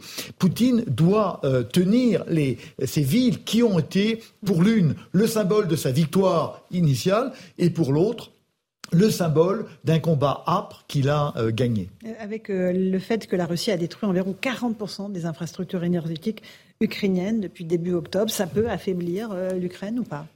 Ben, évidemment, évidemment, c'est le pari du président Poutine. Vous savez, il est, il est bloqué en termes de tactique, et donc il cherche à ramener, à, à passer au niveau stratégique, et donc en en, cassant la volonté des Ukrainiens de, se, de combattre, d'où cette volonté de détruire les infrastructures. On appelle ça dans les armées des infrastructures vitales. C'est pour ça qu'en France, il y a un plan de protection de ce qui permet la vie des Français. Parce qu'une fois qu'on a détruit ça, la vie devient impossible, le moral tombe, etc., avec tous les effets que ça peut avoir en retour sur la volonté politique du combat. Louis Dragnel. Euh, il y a trois semaines, Emmanuel Macron a décidé à annoncer l'envoi de 12, 13 Charles Leclerc en Roumanie, où la France euh, défend une posture justement euh, pour essayer de montrer un peu les muscles face à la Russie sans pour autant entrer en, en co-belligérance. Et à la surprise de beaucoup de monde, on a appris il y a quelques jours que l'Allemagne avait refusé le transit des Charles Leclerc par à, l'origine. Ah oui, mmh. absolument. Ça devait se faire par la route et l'Allemagne dit bah non, c'est pas possible pour des questions de tonnage. Ça paraît complètement lunaire. Et du coup, on l'a appris cet après-midi. Bah, les 12 à 13 Charles Leclerc, qui étaient donc à Mourmelon, dans l'est de la France, ont pu enfin euh, donc quitter la France. Ça vient de tomber. C'était il y a, il y a mmh. quelques heures. Et euh, transiter par l'Allemagne. Et donc on pu transiter par l'Allemagne. Et, et, donc j'ai regardé, j'ai fait des petites recherches antérieures. Il y a eu plein d'exercices euh, franco-allemands où il y avait absolument aucun problème pour envoyer des Charles Leclerc à l'Allemagne. Euh, on voit bien, il y a l'Union européenne facialement essaye d'afficher son unité pour soutenir l'Ukraine, mais depuis quelques semaines, le couple franco-allemand, même sur des questions de défense, il n'y a plus rien qui va globalement. l'avion du le programme d'armement de l'avion du futur, ça tient est complètement tombé à l'eau. Le du futur, on n'en parle même plus. Qu'est-ce que ça vous inspire euh, à l'avenir d'apprendre ça? C'est-à-dire que les Allemands nous mettent réellement des bâtons dans les roues Écoutez, le, le plus grand responsable de cette guerre, c'est l'Europe. L'Europe n'a pas été suffisamment forte pour s'opposer à des menées extérieures qui ont finalement conduit à cette guerre. Eh bien, la première victime de cette guerre, après l'Ukraine bien sûr, c'est l'Europe. L'Europe est en train, l'Europe d'hier va mourir. L'Europe est en train de se balkaniser. L'Europe est en train de se couper en morceaux entre les, les, les jusqu'au les gens raisonnables, la Hongrie, etc. Et l'Europe avancer sur le couple franco-allemand. Et à partir du moment où ce couple est en train de se, déliter, il est clair que cela porte un coup terrible à l'Europe et à l'Europe de la défense. Et quelque part, le président Poutine aura réussi un de ses paris, qui était de faire s'effondrer cette Europe démocratique à ses portes, qui lui faisait peur par sa seule existence. Parce qu'une des conséquences aussi, c'est très intéressant, euh, demain, donc euh, Emmanuel Macron présente la revue nationale stratégique, et on voit bien quand on, découvre un peu les grandes lignes de cette revue stratégique, l'objectif c'est vraiment que la France reste la première armée d'Europe, euh, pas parce que l'Allemagne est en train de se renforcer, 100 milliards de dollars de budget supplémentaire donc pour l'armée allemande, qui jusqu'à aujourd'hui était pas était en comparaison avec l'armée française n'était pas du tout une grande armée. On voit que d'ici 2-3 ans, il y aura jamais eu autant de GIs sur le territoire européen depuis depuis euh, la Seconde Guerre mondiale. Et, à terme, euh, le risque pour la France, ou alors c'est peut-être pas un risque, mais ça m'intéresse d'avoir votre réponse, c'est qu'en fait la première armée d'Europe, ce soit euh, à nouveau les États-Unis. Vous avez, vous avez en Allemagne. Mais non, mais c'est un risque considérable. C'est pour ça qu'on le dit, mais chacun sait, le grand, le grand perdant de cette guerre, c'est l'Europe, le grand gagnant de cette guerre, c'est les États-Unis. La, la, manœuvre énoncée par Brzezinski dans le grand échiquier de vassalisation de l'Europe, c'est écrit comme ça, elle, elle, elle fonctionne. Et c'est pour ça qu'après les premières hésitations du président Biden au mois de février, finalement, ils ont rapidement compris que cette guerre était une bonne affaire euh, pour de nombreuses raisons. La première, c'est que ça affaiblissait la Russie, c'est un, un de leurs objectifs. La deuxième, c'est que ça a ramené euh, l'Europe hein, sous, le, sous, le, sous le carcan et sous la direction américaine. Vous avez raison. C'est pour ça que il est tout à fait important que le président Macron, qui est, euh, qui, qui, qui, est un Européen euh, convaincu, ah hein, arrive à, à, retrouver le poids nécessaire pour que cette sortie de guerre, parce qu'il y en a une, se fasse bien dans les intérêts de l'Europe et non pas dans les intérêts américains, comme ça s'est fait à chaque fin de guerre au XXe siècle. Première, deuxième et guerre froide. On va juste écouter général Desportes, euh, le président Zelensky, qui s'exprime, vous le savez, régulièrement Là, il parle des nouveaux systèmes que euh, l'Ukraine a reçus pour sécuriser l'espace aérien. On écoute le président Zelensky. Nous avons également reçu de nouveaux systèmes qui renforcent considérablement notre défense aérienne. Bien entendu, le ciel ukrainien n'est pas protégé à 100%, mais nous nous rapprochons progressivement de notre objectif. À ce jour, nous pouvons affirmer que la récente escalade de la terreur russe avec les missiles et les drones n'a eu pour seul effet que d'inciter le monde à répondre par une nouvelle aide à l'Ukraine.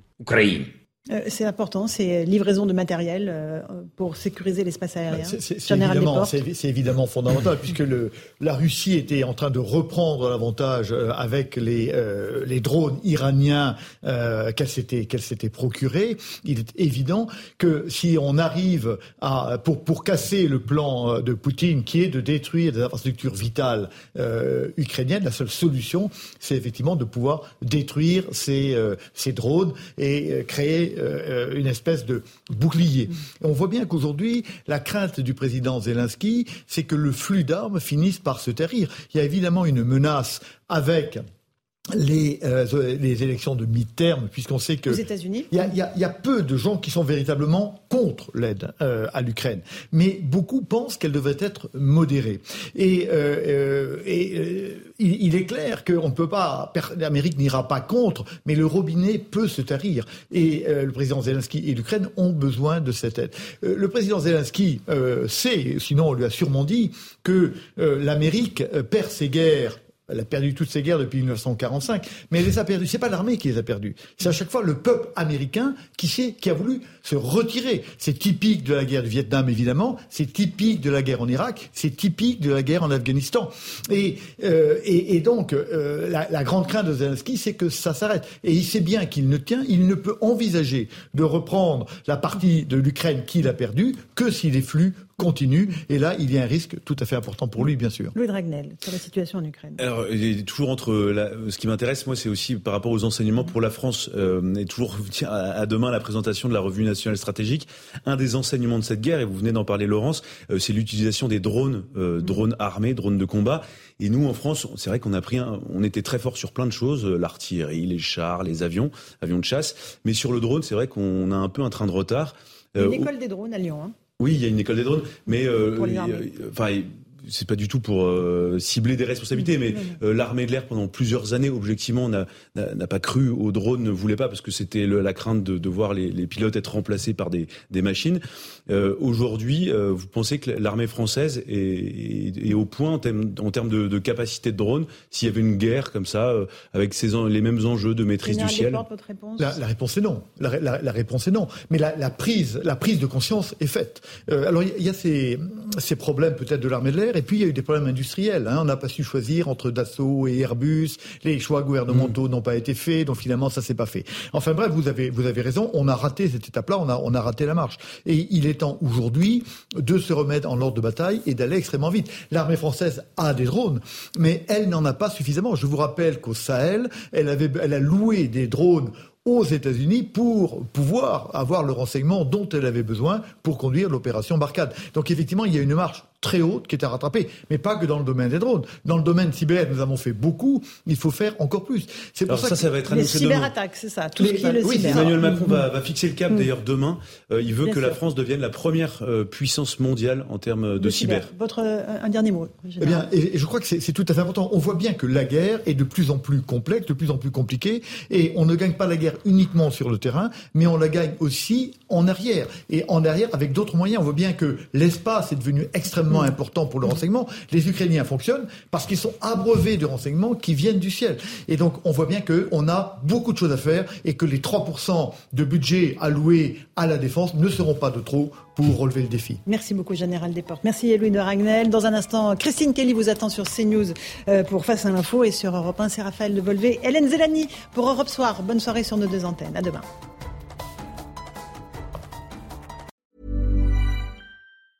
Hey, it's Danny Pellegrino from Everything Iconic. Ready to upgrade your style game without blowing your budget?